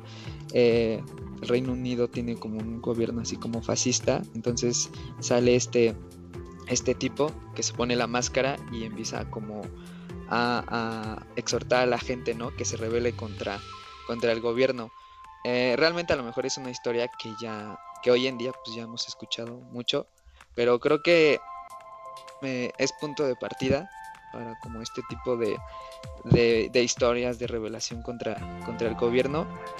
Y pues es muy icónica, ¿no? O sea, también vuelvo a lo mismo de, la imagen. Creo que eh, lo padre también de un cómic es que se quede esta imagen. Entonces, pues este dibujo de, de la máscara creo que también es muy icónico. Eh, repito, no es, no es una... Se me hace muy, muy, muy buena la, la, novela gráfica, pero a lo mejor no es una novela gráfica que volvería a leer. O sea, la voy a leer, ni a lo mejor en un año, ¿no? A comparación de otras, pero creo que sí la quería mencionar porque sí se me hace... Se, se, me hace para, para hacer, para destacarla, ¿no? Aquí. Sí. Sí, sin duda. y aparte como que ya, o sea, digo, son de esas pequeñas cosas que, o sea, que pues trascendieron, ¿no? Muy cañona la cultura pop y ese tipo de cosas, o sea. Exacto. ya es tan, tan conocida, o sea, digo, no, no, no, por, o sea, no todo lo que sea comercial evidentemente es bueno, pero creo que esto por alguna razón pasó, ¿no? Digo, tuvo que venir la película y así, pero creo que le benefició mucho que la película, o sea, que saliera la película porque así mucha banda se, se, animó y yo creo que fue la puerta de entrada de mucha gente que no consumía novelas gráficas y, le entró con, con esta, con de Venganza, ¿no? Yo creo que sí, sí fue el, la causa de, de que mucha gente le entrara a las novelas gráficas y a los cómics. Sí, yo creo que, como dices, más fuera que DC y Marvel, yo creo que sí fue una entrada a otro tipo de novelas gráficas eh, para que la gente se, tuviera como más gusto en, esto, ¿no? Exacto. Gracias a Tiania Levari por compartir el stream. Muchas gracias Tiania por ese por ese share, lo apreciamos muchísimo. Y venga Roberto, vamos vas vas con tu con tu última opción. Pues mi último es, sería Marvel Secret Wars. Creo que es un sí. Eh, una historia que me gustó bastante. Básicamente es como de que están los superhéroes, bien felices y todo, no, no es cierto. Eh, y empiezan a tener como, como visiones o como que a recordar eh, cosas. rayos, lo leí hace bastante tiempo, déjenme acordar. Y resulta que mm, como un año antes o tiempo antes los habían llevado a hacer como una misión, no sé, corrígeme Maya si me equivoco, o Omar, no sé si lo hayan leído, eh, de que tienen como una tipo invasión alienígena o algo así, pero después les borran la memoria. Ah, es que esa se llama Secret Invasion. Ah, bueno, esa es. Sí, esa es de los Skrulls, ¿no? La Secret Invasion es la de los Skrulls. Entonces, igual... es la de Secret Invasion. Porque Secret Wars es reciente. Bueno, también Secret Invasion. No, es, que hay dos, es que hay dos Secret Wars. Secret Wars 1 es esa donde está Spider-Man con el traje negro, que es eh, que mm, digamos que este fulanito marciano agarra a todos los superhéroes de, de, la Tierra y los mete al Battle Planet y, los pone a pelear ah, entre Sí, ya me acordé. Ese es su primer Secret Wars. Es otro, es otro. Luego Secret Invasion es la de la invasión de los Skrulls y perdón, y Secret Wars 2 es cuando ya hasta sale Miles Morales y todo eso. Mm, no, el que yo digo es Secret Invasion. De los Skrulls, ¿verdad? Sí, que sale el Skrull como muy realista en la portada, ¿no? Sí, sí. Sí, sí, sí. Con razón no le encontraba. Bueno, pero básicamente les borro una memoria y o sea, está chido porque ves no solamente a los Avengers, sino que ves a Wolverine, ves a Daredevil, de hecho ves a los Defenders. Y este, no sé, se arman los putazos como siempre. Sí, que los pues, viven en, en, como escondidos, ¿no? Entre nosotros. Sí, entre nosotros. Es, eh, lo padre de esa yo diría que es esa paranoia, ¿no? De no saber quién es un Skrull y quién es, o sea, que el verdadero Spider-Man o la verdadera Wonder, no, perdón, este Spider-Woman, ¿no? oh, cierto, cierto, sí. cierto, sí. Que de hecho es un muy buen argumento para un Avengers, un Avengers 5, ¿eh? No sé cómo lo vean. Es, de hecho es lo que dijeron, ¿eh? Que el próximo arco de este, los Marvel Cinematic Universe tiene que ver con los Skrulls y todo este, estas cosas que hay, este, eh, pues como pasó en Captain Marvel, ¿no? O sea, que, metieron este concepto de los Skrulls y que pueden tomar forma humana, entonces que van a agarrar de ahí para la, por el próximo arco. Y de hecho ahí hubo... De hecho ya vimos. Ay, perdón, Rob, sí, dale. No, no, tú, por favor. No, iba a mencionar que hay un como descontento también con la película de Captain Marvel de que los Skrulls porque no eran tan malos como en el cómic, ¿no? Porque este cuate, pues era muy cómico y, era muy divertido, te hacía reír y al final pues vemos que los Skrulls en Capitán Marvel pues son, son buenos, ¿no? Entre comillas. Se quedan en la Tierra viviendo en paz y mucha gente dijo, no, porque no son tan malvados como en el cómic, ¿no? Pero pues, sí hay eso. Ah, no, son hay unos Skrulls buenos, como hay humanos buenos, hay humanos malos, hay Skrulls buenos y hay Skrulls malos, ¿no? Pero sí, la verdad es que yo creo que es de las de mi top 5 de Marvel, Secret, Invasion, ¿eh? Yo creo que sí es muy buena y sería muy buena argumental para, para la siguiente fase de, de Marvel. Así es, yo creo que sería bueno verlo. Igual, o sea, yo no sé cómo manejarían esa parte, si ya pusieron los Skrulls como buenos, eh, pero no sé, sí. O sea, en cuanto al cómic, yo creo que es bastante bueno también. Sí. Sí, correcto. Perfecto. Y vámonos con la última. La última mía es una super light-hearted fun que se llama. Tal vez ya la han escuchado, tal vez no. Scott Pilgrim. ¿Besos de War? Seis tomos. Es que eh, cada, cada, tomo tiene nombre diferente, pero la película se llama Scott Pilgrim vs. The World, ¿no? Eh, es una novela en seis tomos eh, de Brian Lee O'Malley, un canadiense, creo que es de Toronto o Vancouver. Bueno, él, es canadiense, ¿no? Y, nos cuenta la historia de Scott, que es este, bueno, para nada, que tiene 20 algo, 23 años. El chiste de esta novela gráfica es que es muy wacky, no sé cómo decirlo, muy o sea, es una manera muy no convencional de contar la historia. Es como, como que vemos la historia contada desde el punto de vista de Scott, pero este Scott como que vive en un mundo de fantasía, entonces este, hay, hay todas estas eh, eh, situaciones exageradas, ¿no? De, me recuerda a los castores cascarrabias como te voy a pegar tan fuerte que te voy a mandar a la semana pasada. O que alguien que es, vegano tiene tanta pureza en el alma que tiene superpoderes por ser vegano, ¿no? Este, son ese tipo de exageraciones muy chistosas que tiene la novela de Scott Pilgrim. Y sí, la película es buenísima, la película es una obra maestra de, Edgar Wright, a mí Edgar Wright me gusta mucho, pero le faltan muchos temas que toca la novela y que no, que no se exploran en la película, sobre todo de Envy, la novia de Scott, que es esta Brie Larson. Eh, y, varios de los otros personajes que no son principales se tocan en las novelas y es una historia muy bonita como de...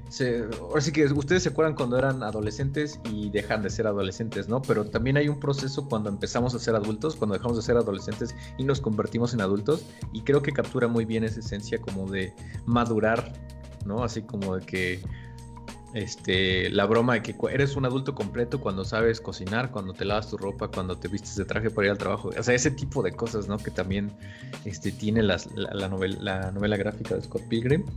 Y es muy buena, o sea, se me hace muy, muy, muy fácil de leer. Te, la acabas en seis días, yo las acabé en seis días, un tomo por día. Y muy divertida, entonces se las recomiendo. Y los dibujos también, ¿no? Creo que están muy simpáticos también. El arte es muy diferente, ¿no? Entonces, sí, muy característico. Sí, ándale, sí. Correcto. Sí, no. Pero sí dirías que, o sea, ¿fue una buena adaptación o no, no fue una buena adaptación? Porque la película pues sí está muy divertida. Sí, sí, es, una, es una muy buena adaptación. La verdad es que siento que cada una va por su propia ruta. Entonces, ese también tipo de adaptaciones también me gustan, ¿no? Que, que que evolucionan sobre el material de lo que ya está escrito, como Harry Potter y el prisionero de Azkaban, por ejemplo. Em, pero, o sea, sí es una buena adaptación, eso ya, lo que crees. e incluso hasta el videojuego es, bueno, ¿eh? El Xbox, sí. Sí, es clásico, es clásico también ya de Scott Pilgrim. no lo he jugado. Está muy padre. Y, ya no podrás porque se acabó la licencia en 2014. Sí, ya Venden, venden las consolas con, en el disco duro que tienen Scott Pilgrim en eBay. Ajá. Ajá. Pero bueno.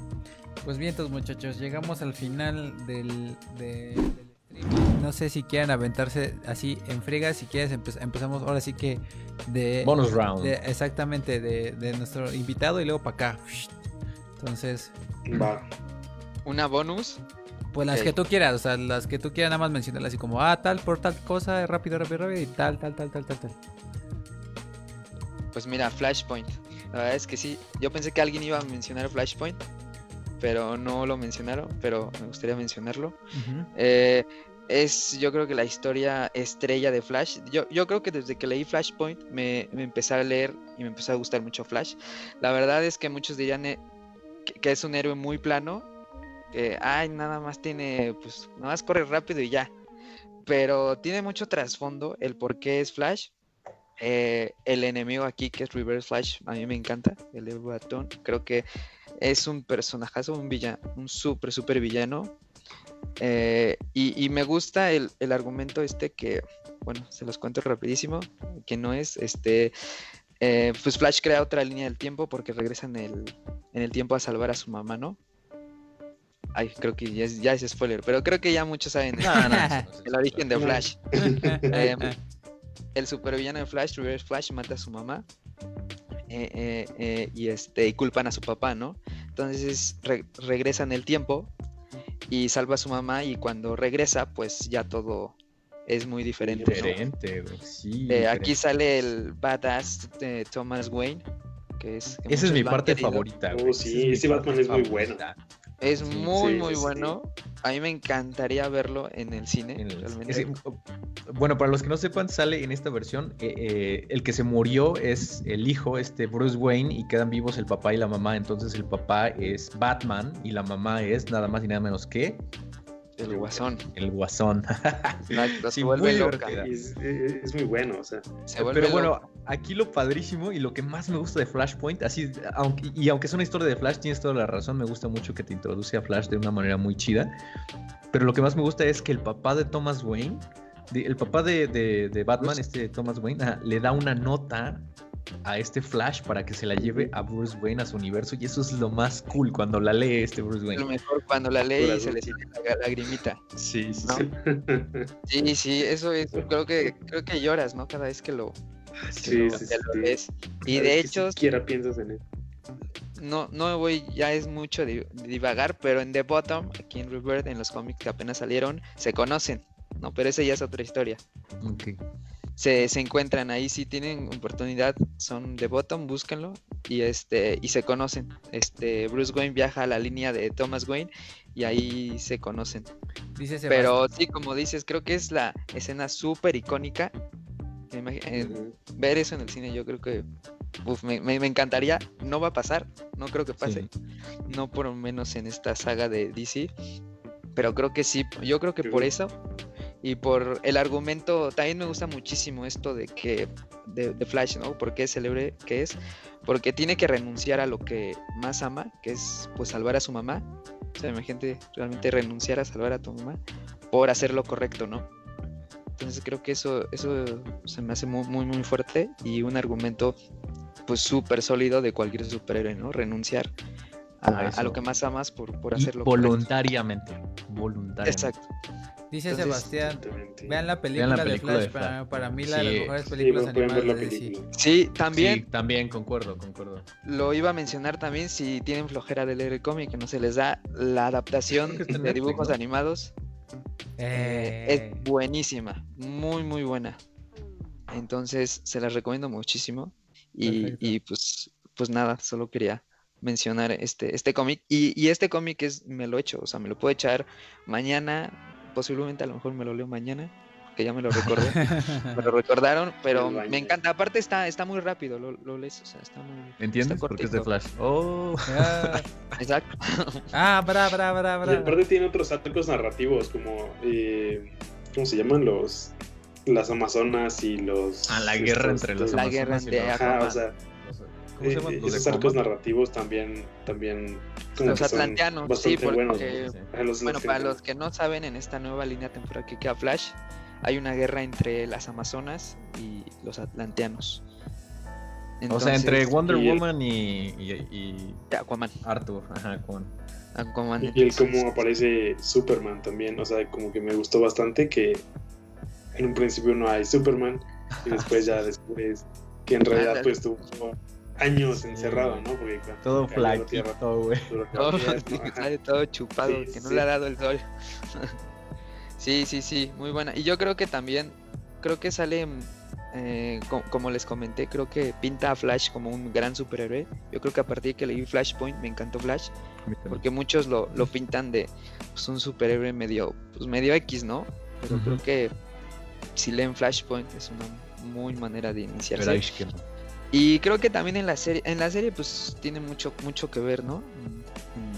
En, esta historia. Y pues ya saben, la película que anunciaron, que la película eterna, que no sé cuándo salga, no sé quién sea el director ya, de tantas veces que ha cambiado. Pero pues supongo que va se va a titular Flashpoint, ¿no? Pero quién sabe qué, que si va a ser este arco argumental. No creo que sea lo de la guerra, pero seguramente sí va a salvar a su mamá y y, la idea que me gustó mucho fue del que sí va a salir un Batman de, otro universo, ¿no? Que es este Michael Keaton, que quién sabe. Dice, de hecho, ah, encontré una nota que dice, ¿por qué la película de Flash no se llamará Flashpoint? Sí, es que es un relajo, ¿eh? O sea, ha sido un relajo, ha cambiado director tres veces, cuatro veces, ya sabes los problemas que tiene Ram Miller, que nadie lo quiere, pero ojalá es una manera muy buena de rendir, o sea, es un arma de doble filo para DC este Flashpoint. ¿eh? Esta, película. Entonces, creo que sí es. Vente, Roberto, vas. lo hacen bien, creo que puede revivir muchas cosas de, de DC. Sí. Eh, bueno, realmente, pues no es un, ah, un cómic, una novela que haya leído, pero em, pues ya saben que estoy un poco traumado con The Umbrella Academy, entonces la neta tengo un chingo de curiosidad por leer los cómics.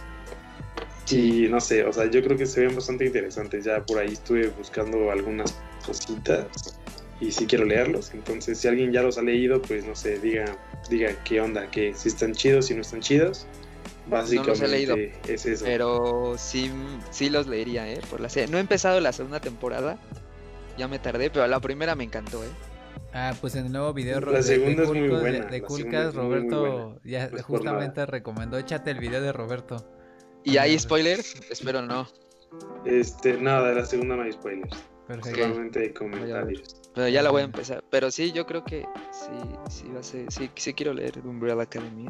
A, mí me da un buen de morbo que la haya hecho el, el vato de My Chemical Romance, pero bueno. Es que, es que ese güey es este artista gráfico, güey, desde, desde My Chemical Romance. ¿Desde antes de ser My Chemical Romance? Sí, sí, sí, él estudió diseño, no sé qué rayos, güey. ¿Pero fue antes de la banda o después de la banda o durante la banda? Que, que, que sacó de Umbrella, Academy, No, que sacó que Umbrella sí. Academy fue después. No, que hizo, que era artista. Ah, desde antes, o sea, lo que él estudió. sí. Ah, ya. Pero lo hace muy bien, creo que. Sí, de hecho el personaje de, de Penny Parker en, en Spider-Verse es creación de él, ¿sí sabían? No, Ah, no, no, no sabía. Sí, o sea, hay un, hay un número completo en cómics de Penny Parker que él hizo. Y él creó al personaje. ¿Cómo se llama el güey? Está chida. Gerard Way. Gerard Way.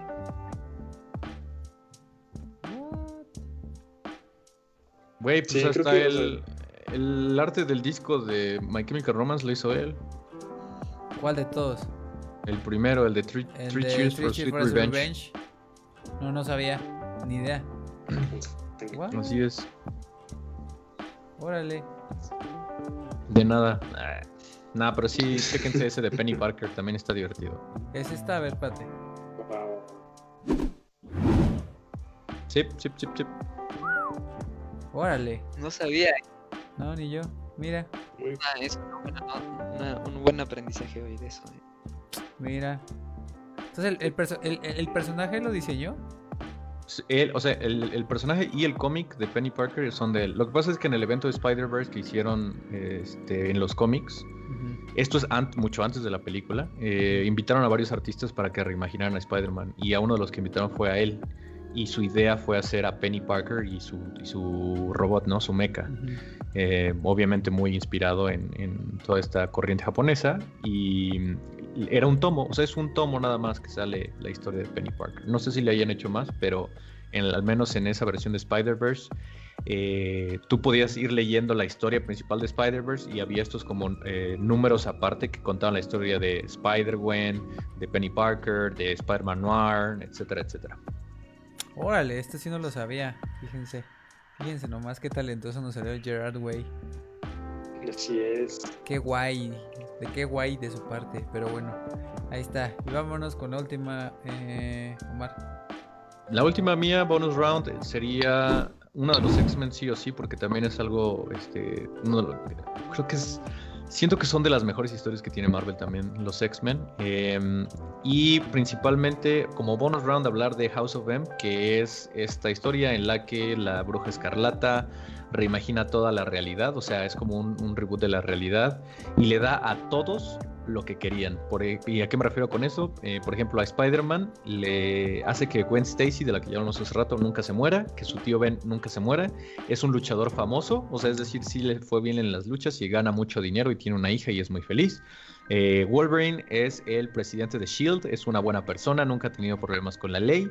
Eh, y así te va reimaginando así a todos los personajes, ¿no? Pero el único que se acuerda es Wolverine porque que tiene el gen de regeneración, ¿no? Entonces empieza a recordar y, empieza como que a contagiar a todos para que se acuerden de, cómo era la realidad antes de que la bruja escarlata la destruyera, ¿no? Y bueno, la bruja escarlata destruye la realidad porque se le muere Vision y se vuelve un poco loquita, entonces imagina dos hijos que jamás tuvo, su vida con Vision. Hay una, isla de mutantes en los cómics eh, donde la familia de Magneto es rey. Entonces se llama House of M porque es House of Magneto, ¿no? House of- of Magnus. Entonces, pues Quicksilver está vivo también y son como realeza. Y pues básicamente el mundo es perfecto, pero como Wolverine se acuerda, empieza a contagiar a todos y la historia pues básicamente trata de ver si regresan a la realidad correcta o no. Aunque todos son felices y aunque todos tienen lo que, lo que, lo que quieren, ¿no? Entonces ya te imaginarás cuando llegan con Spider-Man y él se acuerda así de su vida anterior y ve cómo es que tiene toda esta vida con Gwen Stacy, tiene una hija, le fue bien en las luchas, no, no tiene por qué ser superhéroe, todos saben que es Spider-Man. Entonces imagínate, de nuevo, es, es- me recuerda mucho a Flashpoint porque es este dar voluntariamente la, la- felicidad a- con tal de regresar a cómo estaban las cosas, ¿no? La del Capitán América curiosamente también es divertida porque en esta nunca le inyectaron el suero de super soldado, se casó con Penny y, y cuando llegan a con él es un viejito, nomás es un viejito y él ha vivido toda su vida bien, sin ningún pex, está literal se le encuentran en el porche de su casa así en una mecedora viendo el atardecer, güey, y le dicen, ¿sabes qué? A ese güey ya ni le recuerdes. y este y, y se me hace muy divertida y sobre todo la menciono porque estoy prácticamente seguro que algo van a hacer con House of M, WandaVision, la serie de Disney Plus y eh, la integración de los mutantes a la, al universo Marvel. ah, bueno, porque, lo, perdón, lo importante de esto es que eh, en esto House of M no existen los mutantes. Ese es el gran, el gran pero. O sea, que todos son personas normales y no existen los mutantes. Órale. Sí, ahorita que me... sería muy buen punto de partida, ¿no? La, serie, la WandaVision, porque hay, hay una imagen preliminar, la primera imagen que sacan de la serie, que es que están sentados, ¿no? Eh, WandaVision como personas normales. Mejor ahí tiene algo que ver, que se imagina la, vida normal. No sé, la verdad es que... Puede ser, yo digo que va por ahí, ¿no? Mira, busca House of M, busca House of M Spider-Man.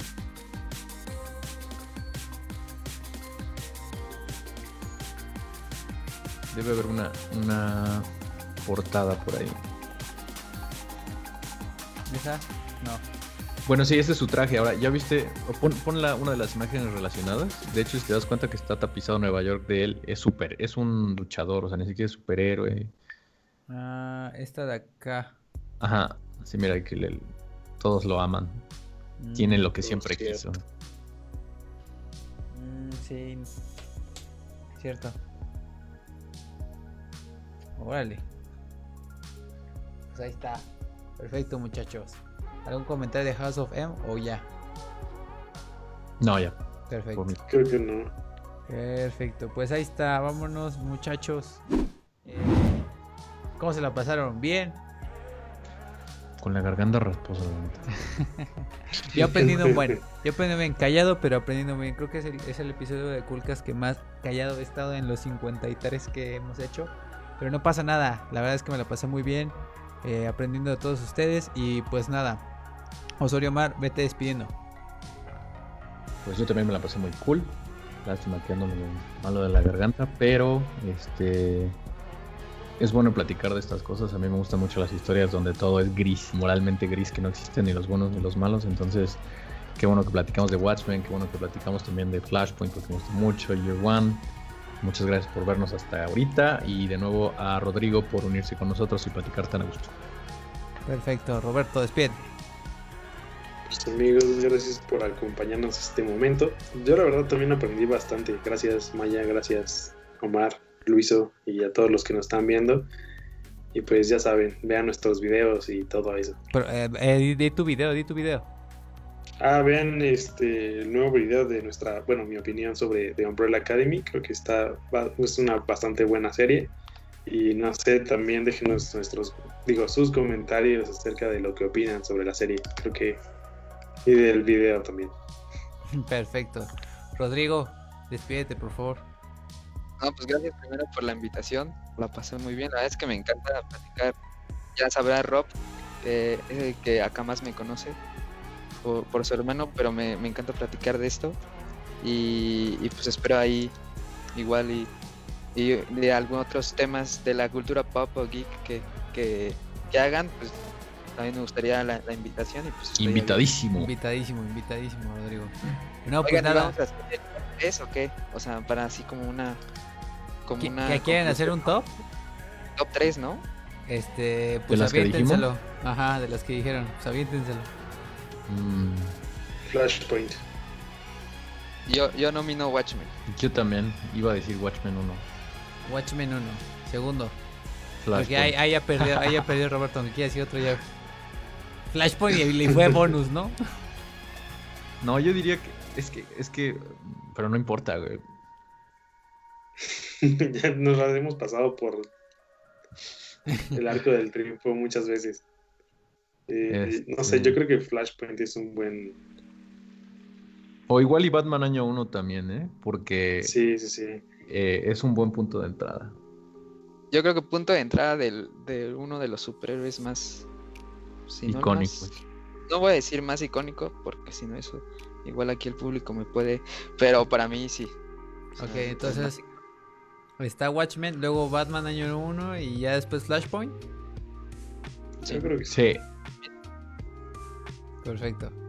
Pues ahí está, muchachos. Ahí está nuestro top 3. Eh, yo al, menos espero echarme la de Batman año 1, que dicen que es como la puerta de entrada. Este, entonces prometo ahí echarme e, ese, ese, esa. ¿Es, es, es cómico o es novela gráfica? Novela gráfica.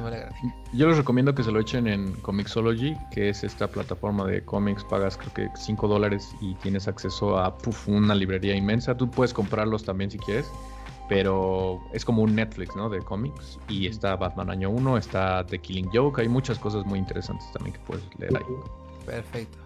Pues ahí está el dato, gracias Omar por el dato por la plataforma. Eh, y pues nada, muchas gracias a los nueve que todavía siguen con nosotros. Héroes. Y, sobre todo eh, agradecerle a, Rodrigo Maya, parece que te dicen Mayita o algo así, supongo. Sí, correcto, correcto. Eh, perfecto, entonces muchas gracias este Rodrigo por acompañarnos, por darte el tiempo. Evidentemente sí sabemos que es como un ratote. Pero espero te hayas divertido y, ya sabes que aquí está tu casa de Coolcast, donde hablamos este, pues básicamente de todo la cultura pop y entretenimiento, ¿no? Películas, series, anime, en este caso cómics, que eso fue, ese fue el primero, entonces, pues nada, aquí tienes, aquí tienes tu casa, hermano, y, cuando quieras. Hombre, gracias por la invitación. Perfecto.